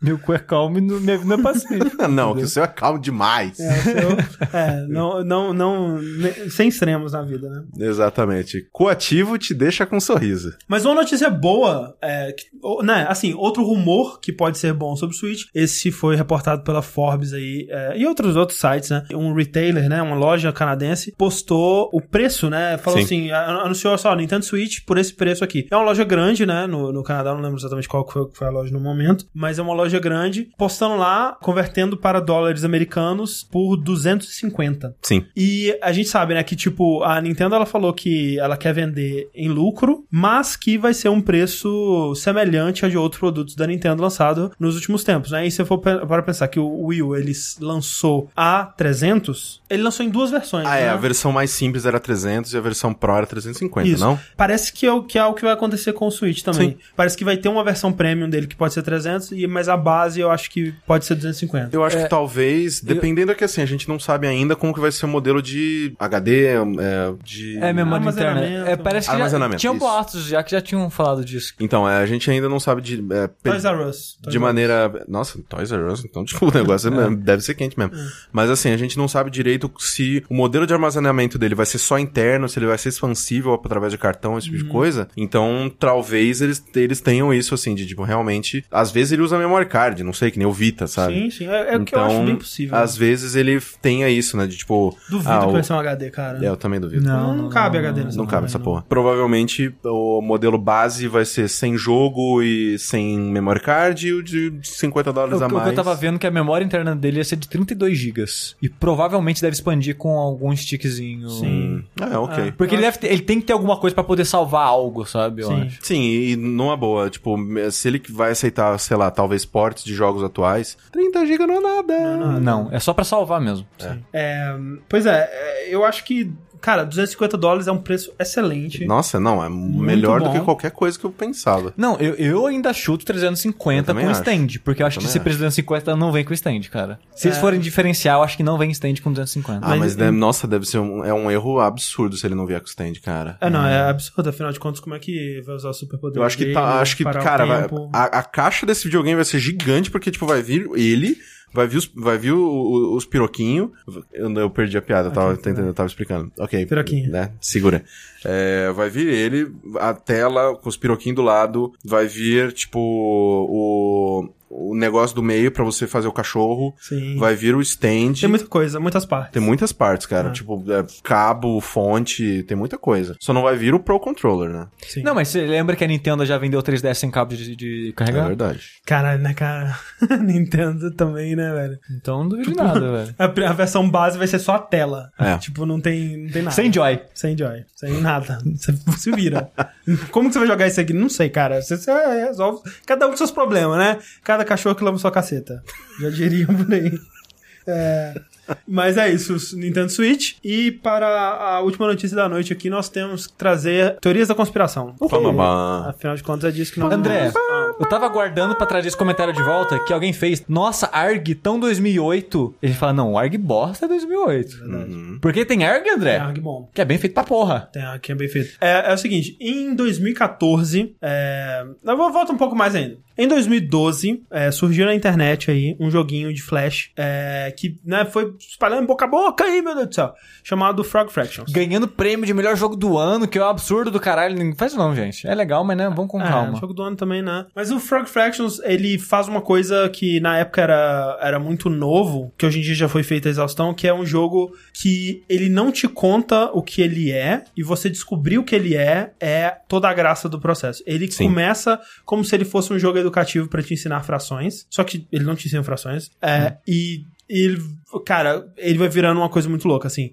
É, eu não sei nem se a gente passa a- mais do jogo aqui, porque... Não, Eu, não. eu- eu- eu acho que a única coisa que a gente pode falar é aperta pra baixo. É, vai pra água. Quando você puder É. ir pra água, vai pra água. É, porque ele é um jogo que ele.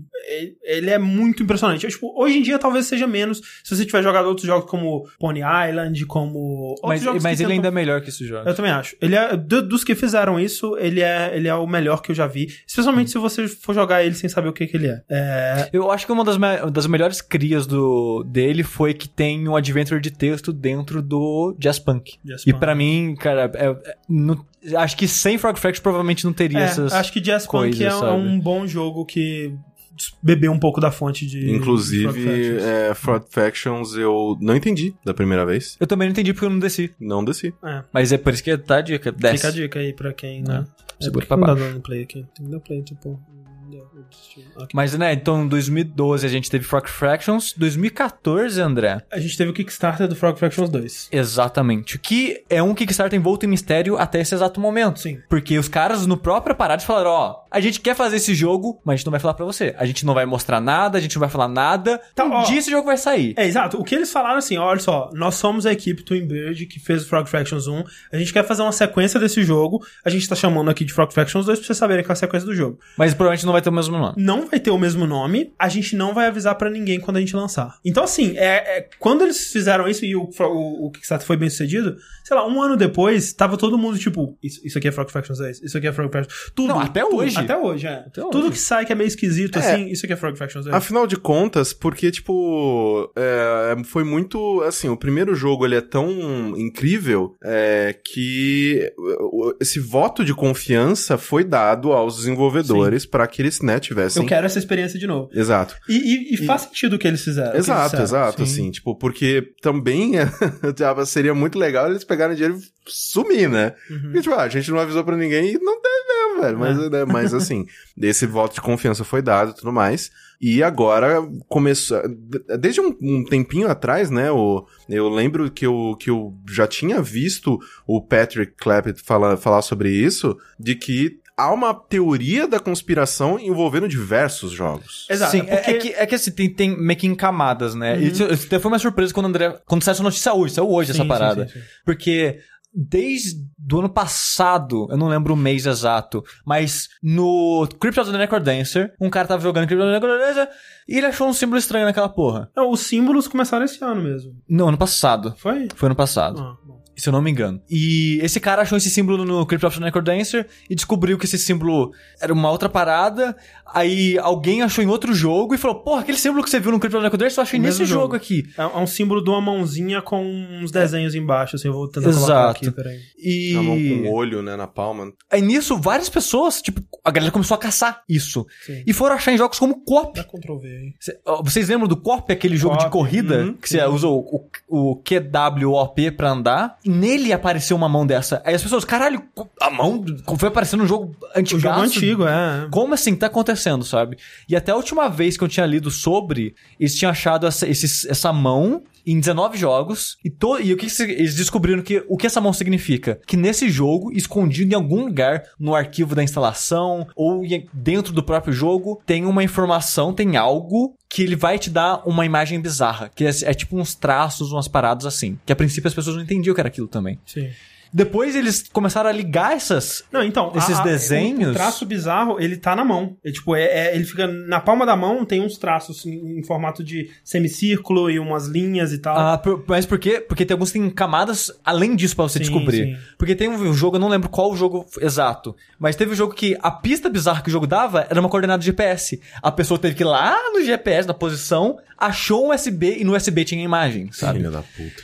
E, e tá um negócio louco, porque todo mundo pergunta pros desenvolvedores dos jogos que porra é essa, ninguém, Ninguém fala. fala. nada. Então, tipo, em vários jogos, tipo, recentemente, o Firewatch... Foi o ele- último, se não me Foi engano. o último. Ele saiu com um update que tem um modo é, free roam, né? Que você pode explorar o mapa inteiro lá, sem a história. E uma pessoa achou um livro, na capa do livro, a mãozinha. No livro tinha informação que era tipo um endereço, só que tudo colado. Era tipo. Era, Era- era- era um te- Firewatch de. Na verdade, era assim, era um texto normal, Sim. Só que nesse texto, algumas letras estavam em itálico. Ah, sim, isso é verdade. Nossa. Aí juntando as letras em itálico formava Firewatch de com data alguma coisa ponto JPEG. É, JPG. Aí as pessoas foram é, organizando como se fosse uma URL isso. acharam o endereço no site do pessoal do, do Firewatch. E essa URL é uma imagem toda branca, um fundo branco, com várias letras aleatórias espalhadas sem sentido Isso. aparente nesse fundo branco. É, letras, números, símbolos, uma Isso. caralhada de coisas sem nenhum propósito. Depois de uma semana, um cara conseguiu. E o cara, o cara escreveu um programa pra co- colocar o mapa que eles tinham feito usando todas as, As imagens, as imagens que eles que tinham formam um labirinto em circular. É, que eles montaram e conseguiram formar um labirinto circular com todas as imagens que eles encontraram em todos os jogos. E, cara, como que eles encontraram todas as imagens, né, velho? Em todos os jogos. Impressionante. Parabéns. Sim. É, e... Internet, cara. Internet, é. Internet. é. Internet, é, é o Kojima falando, ah, vai demorar 200 anos, né? Uma, um dia, né? E aí, é, o cara escreveu um programa pra tentar posicionar essa, essa- esse labirinto em cima da imagem com as letras. Depois de uma semana, eles conseguiram. Sim. E dentro do labirinto com as letras, eles formaram a mensagem number one e uma outra palavra, uma outra palavra que você não consegue ler.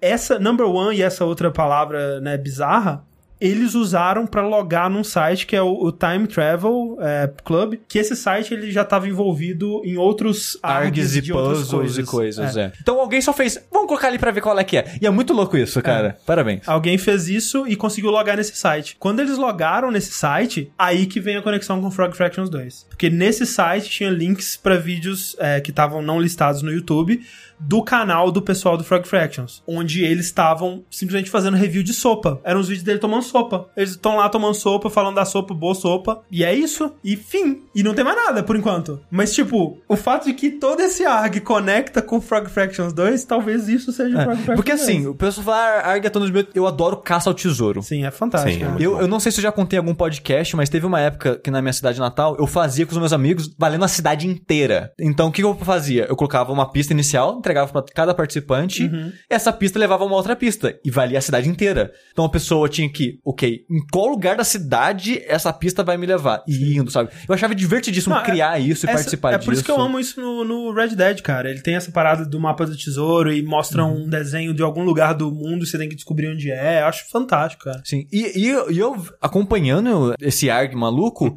é muito fascinante porque muitos jogos de períodos diferentes, tipo, as possibilidades, as coisas, eu achava muito fascinante. Sim. E aquela parada, onde que isso vai dar, sabe? Que ano que a gente vai terminar isso e vai ter resposta?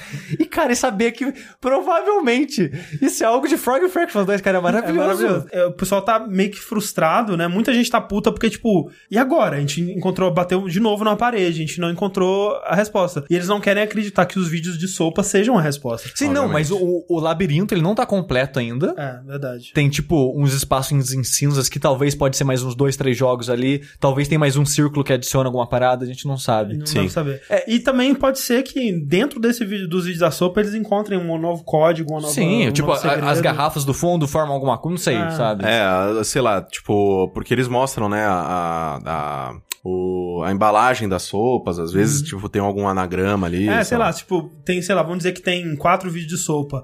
Quando lançarem todos os oito, por exemplo, eles vão conseguir juntar a inicial das, da letra de todas as sopas e formar Sim, uma. sim. Sabe? E um é sopa de coisa. letrinha e. É. Sei lá, foda-se. Então tem ainda coisas pra serem descobertas aí.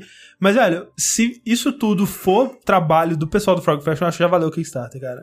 Porque tá maravilhoso. Sim. Eu espero que tenha um joguinho no fim das contas, é um joguinho que a gente Não, todo sabe o que eu quero? jogar. Depois que esse ARG acabar e o Frog Fraction 2 sair ou não, que todos os desenvolvedores envolvidos nisso saem e falam como foi a experiência. Sim, sim. Porque eu quero muito saber o Eu que eles quero. têm a dizer, sabe? É, que os caras, o- que tipo assim, não, o cara do Frog Fraction chegou em mim e falou, ó, só coloca isso aqui no jogo aqui, por favor. Por favor. Aí sem saber de nada colocou, sabe? Não, eu, eu até acho que quem tá envolvido deve saber de, do- né, onde que isso vai dar e qual que é o plano dos caras e tal. E deve ser um plano maneiro, né? Pra o pessoal falar assim, não, eu vou fazer um patch no meu jogo e colocar uma parada assim. Pera, o né? Disaster Peace tava ali? É, eu acho que é um desses caras, o Disaster Service. é. Porra, que foda. É. Código Morse beber na sopa, é, talvez. Mas, gente, é, a gente fica por aqui, então, sonhando ainda com o Frog Fractions. A gente queria.